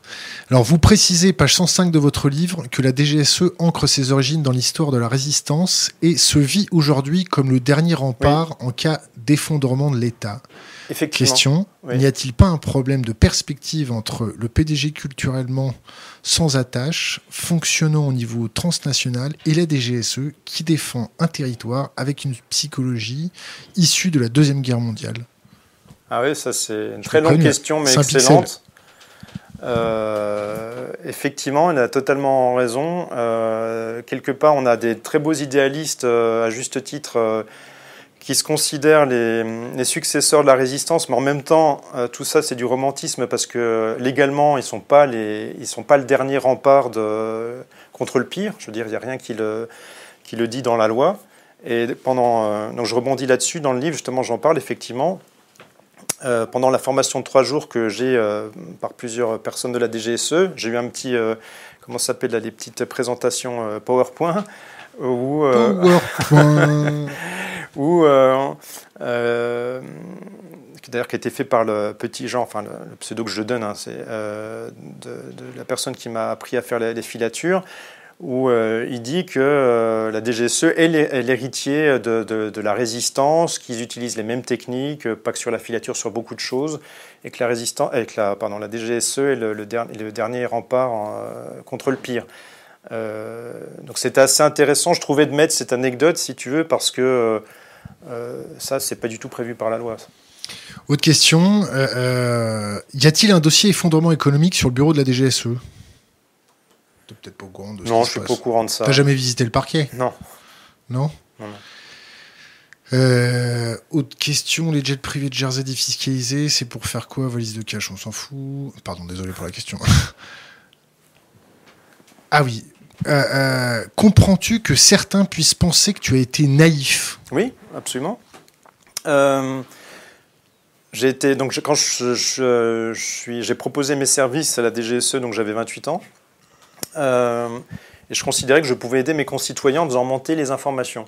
Mais tu te rends pas compte, t'es pas issu de leur parcours, t'as pas été recruté par eux, ils ont dû halluciner quand t'as tapé leur porte. Ouais, je pense qu'ils ont dû bien rigoler, ils ont dû se taper sur la jambe, ils ont dû bien rigoler. Puis après, ils ont dû se rendre compte qu'ils étaient complètement aveugles, mais bon, après, ça a du moins les fait rigoler. Et. Euh, attends, excuse là du coup. Euh... Est-ce que t'étais naïf? Oui, naïf. Euh, et puis, euh, je pense qu'avec bon, dans, au cours des, des années de, de, de travail avec la DGSE, de complexification des questions qui me posaient, des listes de courses, je me suis rendu compte, à juste titre, que les informations que je donnais n'allaient pas servir mes concitoyens du tout. Au contraire, malheureusement, allaient enrichir les milliardaires français et les multinationales françaises, allaient donc euh, accélérer euh, la destruction du tissu social, les inégalités. Et donc, ça va énormément travailler, ça, comme tu t'en doutes. On est, on est en guerre économique. Il faut protéger nos fleurons. Non. Et nos milliardaires. Non, ça c'est une excuse de, évidemment de milliardaires euh, pour se cacher derrière l'opacité, pour faire tout ce qui, toutes les magouilles qu'ils ont envie de faire. Et je considère que la guerre économique, elle commence déjà par ces milliardaires qui la font contre euh, nos concitoyens. En fait, la guerre économique, c'est pas tant déjà, c'est les pays étrangers, mais pour moi, c'est déjà ces milliardaires, ces multinationales qui la font contre nous-mêmes. Parce qu'ils utilisent des artifices de droit qui, à mon sens, d'ailleurs, il faut se poser la question, quelle est la nature réelle de ce droit? Est-ce que c'est encore du droit? Parce que c'est un droit parallèle qui, ne sert qu'à frauder. Euh, donc, euh, pour moi, la guerre économique commence avec eux. Alors, euh, je ne suis pas un, guerrier, je ne vais pas aller me battre contre eux. Je, pense qu'on peut le faire de façon pacifique en faisant des actions juridiques contre eux. si tu en en reparleras. C'est pour ça que j'ai lancé des, des, actions contre eux. Quoi? Alors, donc avec euh, via le, biais de la plateforme avec mon frère, on a attaqué le milliardaire Beignet. Comment il s'appelle ton frère? Alexandre, donc Alexandre Naï, Et euh, donc on a attaqué au tribunal de commerce de Paris Emmanuel Beignet, le milliardaire, je ne sais plus, il est dans le top 8, là, top 10 euh, des milliardaires français avec sa famille parce que ce grand monsieur ne publie, donc les propriétaires de Lactalis ne publiait pas euh, la plupart de ses comptes, contrairement à ce qu'il disait dans la presse, en disant. C'est normal, secret des affaires. Tu ne rends pas compte, tu les exposes. Si, non, non, tu as l'obligation, quand tu es genre de société, de publier tes comptes euh, avec le, turnover, avec les. les qui fait. Et en, fait, il était en totale illégalité. C'est passé en commission, d'ailleurs parlementaire, euh, et aussi, aussi avec Bigard. Et Ruffin, d'ailleurs, était dans cette commission parlementaire. Euh, François Ruffin. Euh, donc, euh, moi, je me suis rendu compte que, en fait, malheureusement, la maison mère de Lactalis, qui s'appelle BSA, et d'autres sociétés ne publiaient toujours pas de compte, donc on l'a attaqué au tribunal de commerce. Et avec l'avocate, on lui a demandé 10 000 euros d'astreinte jour si il ne publiait pas ses comptes. Donc il a repoussé, s'est dépêché de repousser d'une semaine le procès, hein, vite fait, bien fait, quand il a reçu les assignations en bonne et due forme. Et un jour avant le, procès, il a publié les comptes. Donc la première fois depuis, euh, enfin la première fois depuis toujours pour certaines sociétés comme BSA. donc ça, c'est une première chose. Il y avait du window dressing dans les comptes ou pas du tout? Alors, je vais... C'est quoi le window dressing? Le window dressing, là par contre, moi ça me parle pas comme. c'est pas grave, on verra après. Continue. donc en fait, pour aussi développer un, peu sur Lactalis, à l'origine, j'avais été mandaté par la Confédération paysanne pour enquêter. Donc j'ai fait un rapport sur les comptes, enfin l'argent qui part euh, vers en fait les paradis fiscaux de, Lactalis, qui pas en fait vers la Belgique puis ensuite le Luxembourg. Donc j'ai donné un rapport euh, à ce sujet-là, qui a été ensuite transmis au, Parquet national financier, le PNF, qui euh, s'est saisi de ce rapport et a demandé la DNEF, qui est la Direction nationale des enquêtes financières, de faire une perquisition le 28 juillet dernier dans les, comment dire, les locaux à l'aval de Lactalis alors, bon, je parle de la DNEF dans le livre. Euh, comment dire? C'est des bras cassés? Alors, je ne vais pas dire bras cassés, parce qu'il y a forcément des gens. question. Hein. Non, parce qu'il y a des gens bien, forcément. Mais en tout cas, ce qui est dans, le, chapitre dans lequel euh, je, parle de la DNEF, où je les rencontre, quand je leur propose mes services euh, pour, et que je leur donne des informations sur des milliardaires français, ils ils prennent rien, alors que j'ai des, informations extrêmement tangibles sur l'évasion fiscale à grande échelle. Ils me disent oui, oui, super, on va, on va, on va vous recontacter. Écrivez-nous un petit mail. Euh, euh, non, mais j'aurais tout donné en dur, hein, j'aurais donné euh, tous les documents. Un procès verbal là-dessus? Alors, justement, dans le livre, j'en parle, ils ne, ils ne, prennent pas de, procès verbal et tout de suite, ça me choque, parce que moi, je dis tout de suite, donc il y a un boss qui est là avec son subalterne. Comment c'est quoi son nom? Alors non, on va pas dire les noms. Bon, y a ah, On dit les noms ici. Ou alors le boss, il s'est pas. En plus, il est payé avec notre argent, non? C'est un fonctionnaire. Non, mais non. Disons, le... en plus, le boss s'était pas présenté. Bon, j'ai le nom du subalterne, mais ça sert à rien de, de, de l'embêter. Je, je, veux pas leur donner un petit bâton merdeux, là? Non, je préfère euh, donner un bâton merdeux, comme tu dis, euh, si bien, ou à des milliardaires, c'est-à-dire aux gros, aux gros puissants, si tu veux. Mais par contre, le chapitre sur la DNEF. Pourquoi tu t'attaques pas, euh, je vais pas dire au relais, parce que ce serait mal les qualifier, mais pourquoi, pourquoi tu, tu montres pas qui ne fait pas son travail bah, Ça, je le, je le, mets dans le livre. Hein, mais avec des noms bah, J'ai donné un nom quand même, mais... D'accord, on continue. Ouais, mais je ne veux pas le dire en ligne. Enfin bon. Euh, tu vois, je suis tellement enthousiaste que je, me perds à chaque fois là-dedans. on va dire les informations que tu leur as emmenées, pas de procès verbal. Pas de procès verbal, donc. C'est un gentleman agreement. Oui, c'est ce qu'il me dit. Donc le, patron là, le, big boss me dit mais non, on fait pas de procès verbal, c'est un gentleman agreement entre nous. Je regarde, je me dis mais attends. Euh, c'est bon, quoi. Je veux dire, euh, on est en France, dans un état de droit, pas de, pas de preuves, pas de traces, super, quoi. Je file, euh, des documents qui permettent potentiellement de ramener des centaines de millions d'euros euh, à la collectivité, euh, même pas de traces si je passe. Bon, j'avais pris des petites photos, deux, trois trucs, tu te doutes en rentrant, parce que voilà, c'est après. La DGSE oblige. Oui, merci, la DGSE oblige. Euh, et puis ensuite, pour être bien sûr que aussi j'ai certaines preuves que j'aurais bien donné les documents, je me suis assuré de. Enfin, de. Qu'on soit. Découvrir tes arrières. Découvrir mes arrières. donc, ils ont, ils ont, J'en avais parlé d'ailleurs à Denis Robert, le directeur de, du média. Du média, donc la web télé de média. Euh, je suis passé chez lui pour présenter le livre. Ensuite, on a fait une vidéo euh, sur. Euh, bon, là, je digresse un petit peu, là, mais. On a tout notre temps. Ok, sur l'évasion fiscale de BFM TV, donc, qui appartient au groupe Altis. Avec Attention. Ah, excuse-moi. L'optimisation fiscale. L'optimisation fiscale de. Pas de diffamation, attention les non, mauvais mais ma langue a fourché en fait. Je... Donc, enfin, c'est, voilà, c'est donc l'optimisation fiscale de BFM TV, entre autres, euh, vers le Luxembourg. Euh, donc, on, avec la web télé, le média, on a, j'ai donné toutes les informations et j'ai travaillé euh, avec de, super journalistes, ou en plus avec Denis Robert, mais avec Yanis et puis Théophile. Et ils ont mis ça en musique pour que ça soit bah, compréhensible, parce que c'est un, un, peu pénible, c'est un peu chiant. voilà. Donc on a sorti cette information-là à propos de ces remontées vers le Luxembourg. Hein, et, euh, et ça n'a pas été repris par les. Enfin, si, ça a été repris par certains médias, mais alternatifs. Et Comme Télérama, non? Et par Télérama, bon, qui n'est pas alternatif, mais par Télérama. Et euh, le patron de Next Radio TV, donc c'est la holding dans laquelle il y a BFM TV, euh, qui s'appelle Alain Veil, a dit, à ce moment-là, est sorti, du, est sorti du, de la forêt, en fait, alors que en disant c'est n'importe quoi, mais en, ne répondant à aucun argument technique qu'on avançait, absolument rien, en disant que le CSA, alors mort de rire, hein, que le CSA est au courant de ce qui se passait, de, y compris des montages. Je vois pas ce que le CSA a à faire avec des montages fiscaux.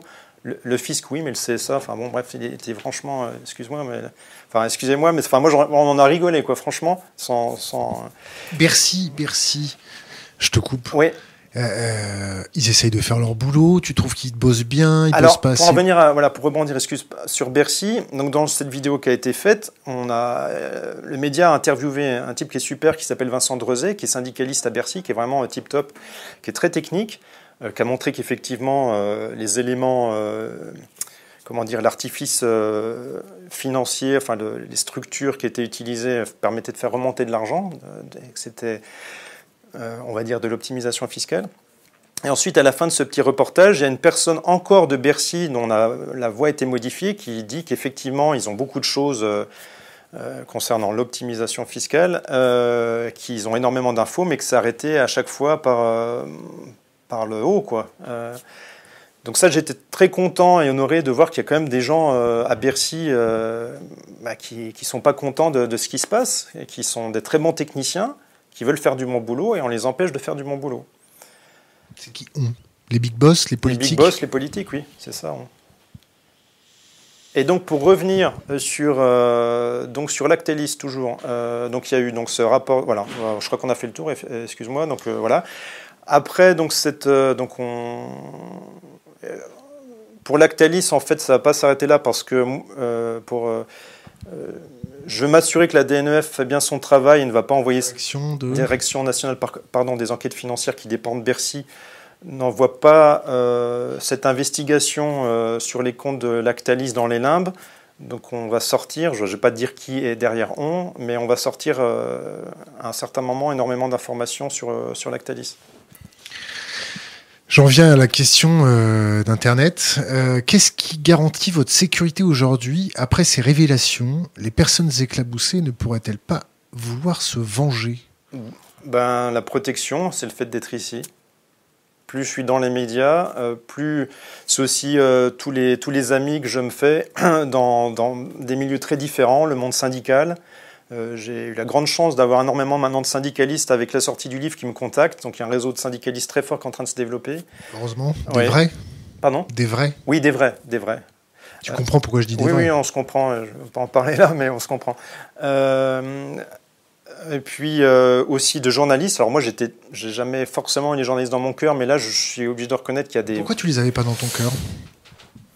Alors, euh, parce qu'il y a une certaine presse, je trouve, qui tire vraiment les pompes, c'est le moins qu'on puisse dire, au pouvoir en place, quoi, tu vois. Et ça, euh, quelque part, euh, enfin, ils, ils ont une responsabilité dans, dans ce, le côté autoritaire que prend la, conduite de l'État. Ça, pour moi, c'est pas acceptable. après, tu as plein de journalistes, pas que dans les médias alternatifs, qui cherchent vraiment à faire leur boulot et qui prennent des risques. Et et, là, je suis vraiment, il y a, un réseau d'amis, euh, de, copains, copines euh, qui se développe. Et le but, c'est euh, bah, qu'on puisse, avec aussi d'autres amis, des économistes, des chercheurs en investigation économique, qu'on leur donne un maximum d'informations sur des affaires, mais qu'on leur fasse aussi plus tard, ça c'est prévu, des formations pour trouver l'information dans les bases de données, y compris dans l'open data, comment analyser. Et le but, c'est de démocratiser les révélations. Alors, je ne vais pas me poser en tant qu'inquisiteur. Moi, je ne suis pas là pour dire, je ne suis pas un justicier, dire si c'est bien ou si c'est mal. Et je considère que la forme est aussi importante que le fond quand on révèle des choses. Il faut le faire de façon neutre. Euh, mais il y a tout un réseau de, potes qui est en train de se mettre en, marche, on va, dire en rigolant, euh, de gens qui le font gratuitement, euh, en mouvement. En mouvement, voilà, c'est mieux. Et d'ailleurs, là, bas petite anecdote, là, en septembre, pendant trois jours, en Bourgogne, avec des potes, on va se réunir économistes, euh, des activistes, euh, pour voir comment on peut s'entraider, comment on peut systématiser les actions. Euh, alors là, c'est plus sur la finance, mais on, lance aussi des passerelles dans d'autres domaines, parce que je suis très sensible aussi à la cause animale et à l'environnement. mais on veut déjà commencer par ce noyau dur, plus les journalistes qui ont un deuxième noyau. Et euh, donc la, passerelle là-bas qu'on a, qu'on a faite euh, avec mon frère euh, dernièrement, c'est avec L214, l'association... Sébastien, si tu nous entends. Et, Brigitte, Brigitte Gauthier, que je remercie. donc en fait, à, l'origine, après Lactalis, je me suis dit, bah, autant qu'on continue. Je veux dire, euh, quelle grande multinationale est dans l'impunité et ne publie pas ses comptes? Parce que quand je dis impunité, il n'y a personne, l'État ne vient pas les chercher pour les obliger à publier les comptes, alors qu'il y a une commission parlementaire qui leur a demandé de publier les comptes. Euh, ben, je me suis dit, le deuxième qui était dans la commission parlementaire, c'était Bigard, le fils qui avait été euh, donc, du groupe de viande, le premier euh, groupe multinational qui, de vente de viande en France, qui produit, je crois, 70% de, du, steak en France. Et je me suis dit, ben, on va les attaquer eux, juridiquement, on va les assigner. donc on les a assignés, ben, pour, on les a assignés par trois fois, Bigard, Charal et euh, euh, non, euh, la troisième, désolé, j'ai un trou de mémoire. Socopa, je crois. donc la C'est pas, je crois, hein, attention. Ah, excuse-moi, oui. oui, c'est Socopa. C'est ces trois, excuse-moi, c'est ces trois entités-là. Et au tribunal de commerce, donc Quimperlé, Angers et Créteil, pour les obliger à publier leurs comptes. Alors s'il est publié avant, très bien, mais s'il est publié, je prendrai le plaisir de les analyser ensuite et de voir ce qu'il y a dedans. Euh, et d'en parler avec les journalistes. Euh, et ça, ça s'est fait grâce à un partenariat. Alors moi, je suis assez euh, fan, de partenariats, ce que j'appelle partenariat informel, avec des, amis. donc là, c'est un partenariat qui s'est fait contre Bigard, grâce à, une journaliste, qui est une pote qui s'appelle Inès Leroux, que je salue, qui, qui, qui, a sorti un livre dernièrement, une BD très bien faite, qui s'appelle Les algues vertes, une histoire interdite. Euh, et puis avec une autre personne qui est lanceur d'alerte sur la viande, qui s'appelle Pierre Inard, qui avait lancé un livre sur euh, l'omerta de la viande. Et qui a une euh, société qui s'appelle le Bœuf d'Herbe. Oui. Et donc, en fait, c'est Inès qui m'a mis en contact avec. J'ai proposé, est-ce que ça te dit qu'on lance une action Parce qu'elle avait suivi Lactalis. Elle m'a dit, ouais, super, je suis, je suis partante. Alors au départ, il faut savoir que euh, c'est nous qui payons de notre poche. Par exemple, moi, l'attaque contre Lactalis avec mon frangin, ça nous a pris 3000 euros. Tu vois, tu, tu balances 3000 balles dedans, tes petits sous. Euh. Ensuite, comment tu vis maintenant? Alors, comment je vis? Euh... Pas le ensuite, hein, d'accord? Je, te mets une, je te coupe un peu. Oui. comment, tu vis? Qui te paye? Qui me paye? Alors, en dehors du bénévolat que je fais dans les actions ou pour certains, travaux, pour certains, euh, certains travaux pardon, pour certains syndicats, il y a des groupes de salariés ou des syndicats qui me mandatent pour faire des rapports d'investigation qui sont ensuite donnés à des avocats, par exemple dans des liquidations frauduleuses ou des choses comme ça, euh, pour euh, demander des dommages et intérêts au tribunal, euh, au TGI, donc tribunal de grande instance. Donc à ce moment-là, moi, comme je fais passer beaucoup de temps, je leur demande, et que c'est utilisé par l'avocat pour, dans les contre-conclusions pour attaquer, je demande à être rémunéré, donc je suis en, libéral. Et auto-entrepreneur En auto-entrepreneur, effectivement. Et j'utilise une partie de ces, de ces sous ensuite, moi, pour, avec euh, mon frère, Alexandre, donc pour, euh, pour alimenter euh, mon petit activisme dans des attaques juridiques ou dans d'autres choses. donc je vis assez... Chichement. Assez simplement, oui. Des enfants? Non, pas d'enfants, pas de voiture. pas de toit? Pas de propriétaire? Une petite maison ridicule. je vis très bien, il n'y a, a, pas de souci, il n'y a pas de misérabilisme. Et je pars, je prends pas l'avion et je pars pas à l'autre bout de la planète et je prends pas de vacances. Enfin, quand je prends les vacances, c'est dans les Vosges où j'habite. Oh, magnifique. Le, revenons à. Voilà, à Bigard. Donc Bigard, donc je suis avec Inès Léraud. Elle me dit, euh, ok, bah moi aussi je vais mettre de ma poche, je veux, je veux faire l'action avec toi. Et puis elle me dit, tiens, tu, contactes Pierre de ma part, peut-être qu'il peut t'intéresser. J'appelle Pierre. Il me dit, ok, super, je suis partant, faut combien Heureusement, on est une avocate qui fait des prix militants, si tu veux, donc déjà aussi ça permet de et puis, euh, Inès me dit, mais pourquoi tu contacterais pas Brigitte Gauthier de L214 Puis je me dis, ouais, super, moi j'adore L214, je les suis et tout. Et euh, bah, j'étais surpris, Brigitte, euh, je lui ai envoyé un, un, projet, enfin, un petit mémo du projet. Ensuite, on s'est eu plusieurs fois au téléphone. Elle a dit, Banco, on y va, on y va avec vous. Et en plus, très généreusement, elle a dit, on va payer les frais d'avocat et les frais d'huissier sur toutes les actions. Et euh, là, je la, remercie. Euh, euh, et ensuite, bon, on, a, on, a, travaillé le communiqué de presse tous ensemble. Et je lui ai dit, bon, ben, quand vous êtes prêt, on appuie sur le bouton vert, on envoie. Bon, autre question Internet. Et Dieu dans tout ça? Est-ce que tu as la foi quand tu fais tout ça Ou c'est simplement par patriotisme Alors, non, non, pas Pour tes valeurs chrétiennes ou tes valeurs de ce que tu veux? Alors, j'ai. J'aime bien le. Tu n'as pas d'amis imaginaires Non, j'ai pas d'amis imaginaires, désolé. Euh, disons, j'ai la foi, si tu veux, euh, je considère qu'on a tous en fait une mission dans la vie. Le but de la vie, c'est de découvrir sa mission. Euh, comme toi, bah, de monter euh, la chaîne YouTube. On a sa mission et une fois qu'on a, qu'on a le, plaisir et la chance de l'avoir découverte, d'ailleurs on le sait très tôt en réalité, on le sait depuis qu'on est presque enfant de ce qu'on veut faire en réalité. Moi je me rappelle déjà enfant de ce que je voulais plus ou moins faire. Et une fois que tu, que tu fais les bonnes rencontres qui te disent bah oui vas-y grand si c'est ton but dans la vie, vas-y.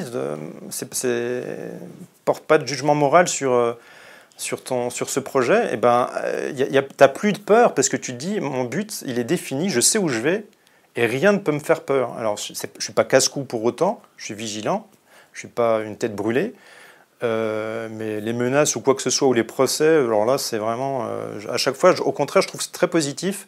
Et c'est une façon de, c'est comme de faire du, de la boxe, du, sparring, du sparring, c'est euh, une façon de, de, se renforcer tout simplement. Tu as eu des menaces de qui Des procès de qui? Ah non, pour l'instant j'ai, j'ai eu des mini-menaces, genre on va vous attaquer en diffamation. Alors ça j'en ai eu un paquet. Hein. Par qui? Alors qui m'a dit ça dernièrement? Alors, dernièrement, c'était pas un petit truc, donc je vais pas en parler parce que ça en vaut pas la peine, disons. Ah oui, Lactalis m'avait dit qu'il allait m'attaquer en diffamation. Quand j'avais sorti l'article euh, dans euh, Marianne, enfin, c'est moi qui ai donné ça, euh, avec, avec Laurent Valdiguin, on avait sorti enfin, quelque chose. Il va vous attaquer, machin. Bon, bah, les trois mois sont passés, grand, il n'y a toujours pas eu d'attaque. Enfin, ça fait maintenant, ça fait deux ans, je crois, ou un an et demi. Enfin, donc, il y a des grands groupes comme ça qui disent on va vous attaquer. Il y a eu qui d'autre dernièrement, à part Lactalis? Je peux plus te dire, mais euh, bon. Donc revenons à la fois à oui, ta à la motivation.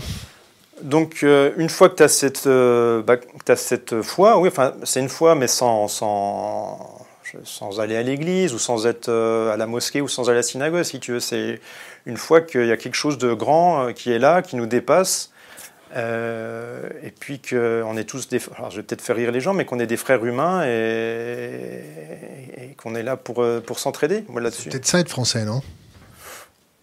Euh, C'est peut-être ça être humain en réalité. ça serait intéressant d'arriver à ça en, en tant qu'être humain. Alors, autre question Internet. Est-il tenté de rejoindre TracFin? Non. Non, non, là, non. Alors, pour leur donner des coups de main, pourquoi pas S'ils viennent frapper à la porte et qu'ils me disent euh, Non, non, il me fait comme ça. non, non, euh, enfin, pourquoi pas hein, Allons-y, je veux dire, ça permettrait de, financer d'autres euh, actions juridiques. Mais s'il y a des administrations qui me demandent de l'aide, oui, avec plaisir, sur ou, à me voir, ou à faire des rencontres, pas de souci. Comme je te dis, je suis dans des partenariats informels. S'il faut donner un coup de main pour aider les concitoyens, allons-y gaiement, il n'y a, pas de souci. Donc pourquoi pas Tracfin s'ils veulent on, arrive bientôt à, la fin de notre interview. Euh, euh, tu m'avais dit que tu, tu, parlais pas beaucoup. Ouais, euh. bah, c'est ça qui est bizarre. Hein. C'est, le problème des grands timides. Ça parle pas beaucoup, puis tout d'un coup, ils se mettent à. Je regarde, je suis en train de, regarder un peu les questions qui sont passées. le comité d'éthique, on en a passé. on fait beaucoup de clins d'œil dans le chat des questions, les gars. On va revenir sur le fiducial. Hum. Une question Internet. Peut-il nous parler de la société fiduciale? Peut-être encore? Euh, Alors, pour fiducial, donc oui. Euh, alors non, je vais peut-être pas trop développer pour certaines raisons, mais ce que je peux dire, c'est que dans un des autres projets aussi, un petit projet alternatif qui est en train de se monter, que je, paye avec, euh, auprès d'une infographiste, on va sortir des grandes fresques euh, d'une quinzaine de milliardaires français et de multinationales, où euh, c'est assez joli, je pense, et euh, je mettrai pas, pas que en exposition, mais aussi sur les réseaux sociaux, pour voir comment l'argent circule, on va dire. Et ma fiduciale sera dedans. Si je dis le renseignement, c'est un métier de roi fait par des truands. Est-ce que ça te parle Oui, tu l'avais déjà dit à Alain Juillet, non Si je ne me trompe pas. Euh, de roi fait pour les truands. Fait par. Fait par les truands Par des truands. Par des truands. Ouais, ça me parle. Mais, j'ai pas d'autre chose à dire, oui, ça me parle. Ton, ton état psychologique, est-ce que tu as. Euh, autre question Internet. Est-ce qu'il n'a pas l'impression d'être schizophrène? Non. Par contre, euh, j'en parle dans le livre, à un moment donné, quand j'étais sur, sur Jersey, j'ai fait un, burn-out parce que j'étais, euh, quand tu es en roue libre comme ça, entre guillemets, tu passes ton temps à travailler, et à côté, tu passes encore ton temps à travailler pour collecter. Donc, à un moment donné, ça faisait un peu trop. Donc, euh, donc c'était le moment où euh, je me suis remis en cause. Et, aussi, c'était un questionnement qui a permis de me dire il faut que je quitte la finance et, le renseignement qui, qui, n'apporte rien. C'est pour ça que je suis revenu en France pour aider directement les, enfin, je, directement les, salariés ou, les syndicats ou les, les, personnes, les personnes qui ont besoin d'aide. Autre question, euh, tu vois l'avenir du, monde financier comment? Est-ce que tu penses qu'on va au carton? Est-ce que tu penses que euh, on est en état d'apesanteur euh, Quand Christine Lagarde dit que la BCE va pouvoir parer... Pour moi, c'est vraiment secondaire. C'est-à-dire que pour moi, ce qui est vraiment important, c'est la crise écologique qui va nous mettre tous à genoux là. donc la crise financière, pour moi, c'est voilà, c'est il y a la crise. Il y trois il y a trois crises en réalité qui sont là, euh, on est dedans, euh, même s'il euh, y a la crise écologique qui est là, hein, on le voit, même ceux qui ne veulent pas la voir, et la crise sociale, qu'on essaie de cacher avec certains médias et avec Macron, mais qui est, qui est là et qui n'est pas qu'en France. On la voit pareil à Hong Kong et dans plein de pays autour du monde. Euh, et puis il y a la, crise financière qui commence, qui va commencer à pointer. Euh, après, je peux pas dire quand est-ce qu'elle va arriver, parce que moi je peux pas prédire ce genre de choses. Pas grand monde peut le faire. Pas de boule de cristal. Voilà, je n'ai pas de boule de cristal, mais euh, c'est fort probable que ça soit extrêmement violent, comme le disent maintenant la majorité des économistes, comme le dit un type qui est super. Gaël Giraud, que tu as invité ici, vraiment, que j'ai eu plaisir à, découvrir. j'ai regardé depuis plein de vidéos à son sujet. Très bien. Ouais. Un jésuite. Voilà, justement, alors là, typique de, plus très calme et tout ça. vraiment euh, super. Euh, Autre question Internet. S'il considère vraiment l'État en slip, pourquoi bosser avec lui? Pourquoi bosser avec lui? Ah, ah, non, mais c'était au départ. Moi, je pensais pas que l'État était en slip. Au départ, moi, j'avais la vision. Euh, L'État est super fort. tu vois, on te nourrit à ça dès l'école. Enfin bon, hein, voilà, c'est ça exactement. Euh, autre question, est-ce que la DGSE lui a fourni des plans de secours pour se préserver de sa sécurité ou même financièrement si les choses tournaient mal? Non, non. Non, juste les. Juste, ben, si dans l'itinéraire de sécurité, les, les, comment dire, comment s'extraire, si on est suivi, des choses comme ça, mais non, pas de, pas de protection particulière. Alors, avez-vous des avis sur euh, General Electric, Alstom? Oui, euh, je rencontre euh, d'ailleurs, entre autres, enfin, sur euh, notamment ce sujet, mais aussi un autre, Ascoval, demain le secrétaire général du PCF, Fabien Roussel. Et on va parler de ça ensemble. J'ai des éléments.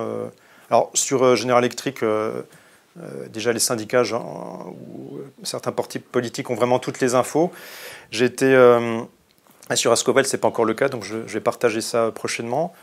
et puis, pour General Electric, j'ai eu la chance d'être invité euh, par une personne de l'intersyndicale prochainement, comme c'est pas loin de chez moi, c'est Belfort, moi Besançon. Enfin, je suis dans les Vosges, mais je suis très très souvent à Besançon puisque c'est mon lieu d'origine. Et donc je vais les rencontrer prochainement pour qu'on discute justement d'intelligence économique et qu'on peut-être essayer de les aider, de voir ce qui peut être fait. L'école de guerre économique, non, ils t'ont proposé de faire prof là-bas, non? Tu rigoles avec mon profil, ouais. Non, non, ils ne m'ont pas contacté, non. Ah, mais non, non, ils m'ont pas contacté. Alors, euh, autre question internet. Alors, allez pas trop vite, les gars. Comment il fait pour garder cette naïveté, entre parenthèses, tout à son honneur, avec tout ce qu'il a vu, et ne pas être désabusé? Bah parce que j'ai pas envie d'être dans le misérabilisme et que je rencontre plein de personnes incroyables en fait, euh, qui sont totalement exceptionnelles dans des milieux totalement différents. Euh, chez les ouvriers, chez des cadres, chez des agriculteurs, euh, des syndicalistes, enfin un peu partout. Et ça donne euh, chez aussi un polytechnicien, j'en ai rencontré un à midi. et en fait, ce que je me rends compte, c'est qu'il y, a un véritable réseau en fait, qui est en train de se mettre un peu dans le silence de ces gens-là qui commencent à, je ne vais pas dire à rentrer en résistance, mais il y a un peu de ça quand même. Et je suis extrêmement positif. Et, puis je vois aussi par exemple que tout... Euh, bon là je, je, parle un peu d'autre chose, là je passe un peu du, du, du, coq à l'âne, mais euh, par exemple euh, ma, petite maisonnette dans les Vosges, maintenant au départ, enfin, maintenant il y a une trentaine de potes dans les alentours, de, de, gens qui viennent d'Alsace, de jeunes de 25 à 40 ans, enfin. Voilà, tu vas avoir des copains à DGSI, toi. Et, qui viennent d'Alsace, de Suisse ou même d'ailleurs, qui, qui, se disent on veut plus vivre dans ce système de fous, qui se mettent à, faire du maraîchage, euh, qui se mettent à être dans l'entraide, euh, à, être, à devenir artisan, à, être par exemple euh, conducteur de, de, camion, mais à, vivre autrement. Donc si tu veux, en même temps, je suis extrêmement positif quand je vois ces réseaux qui sont en train de se former de journalistes, de chercheurs, de, syndicalistes, d'ouvriers, de gilets jaunes parce que moi je soutiens à fond évidemment les Gilets jaunes et aussi le fait qu'ils se battent pour la justice fiscale. Euh, il y a des, super Gilets jaunes à, Besançon, ils font un gros boulot. Euh, donc il y a, je suis très positif, en fait on est vraiment aux prémices de quelque chose de nouveau. Euh, tu penses? Je pense, oui.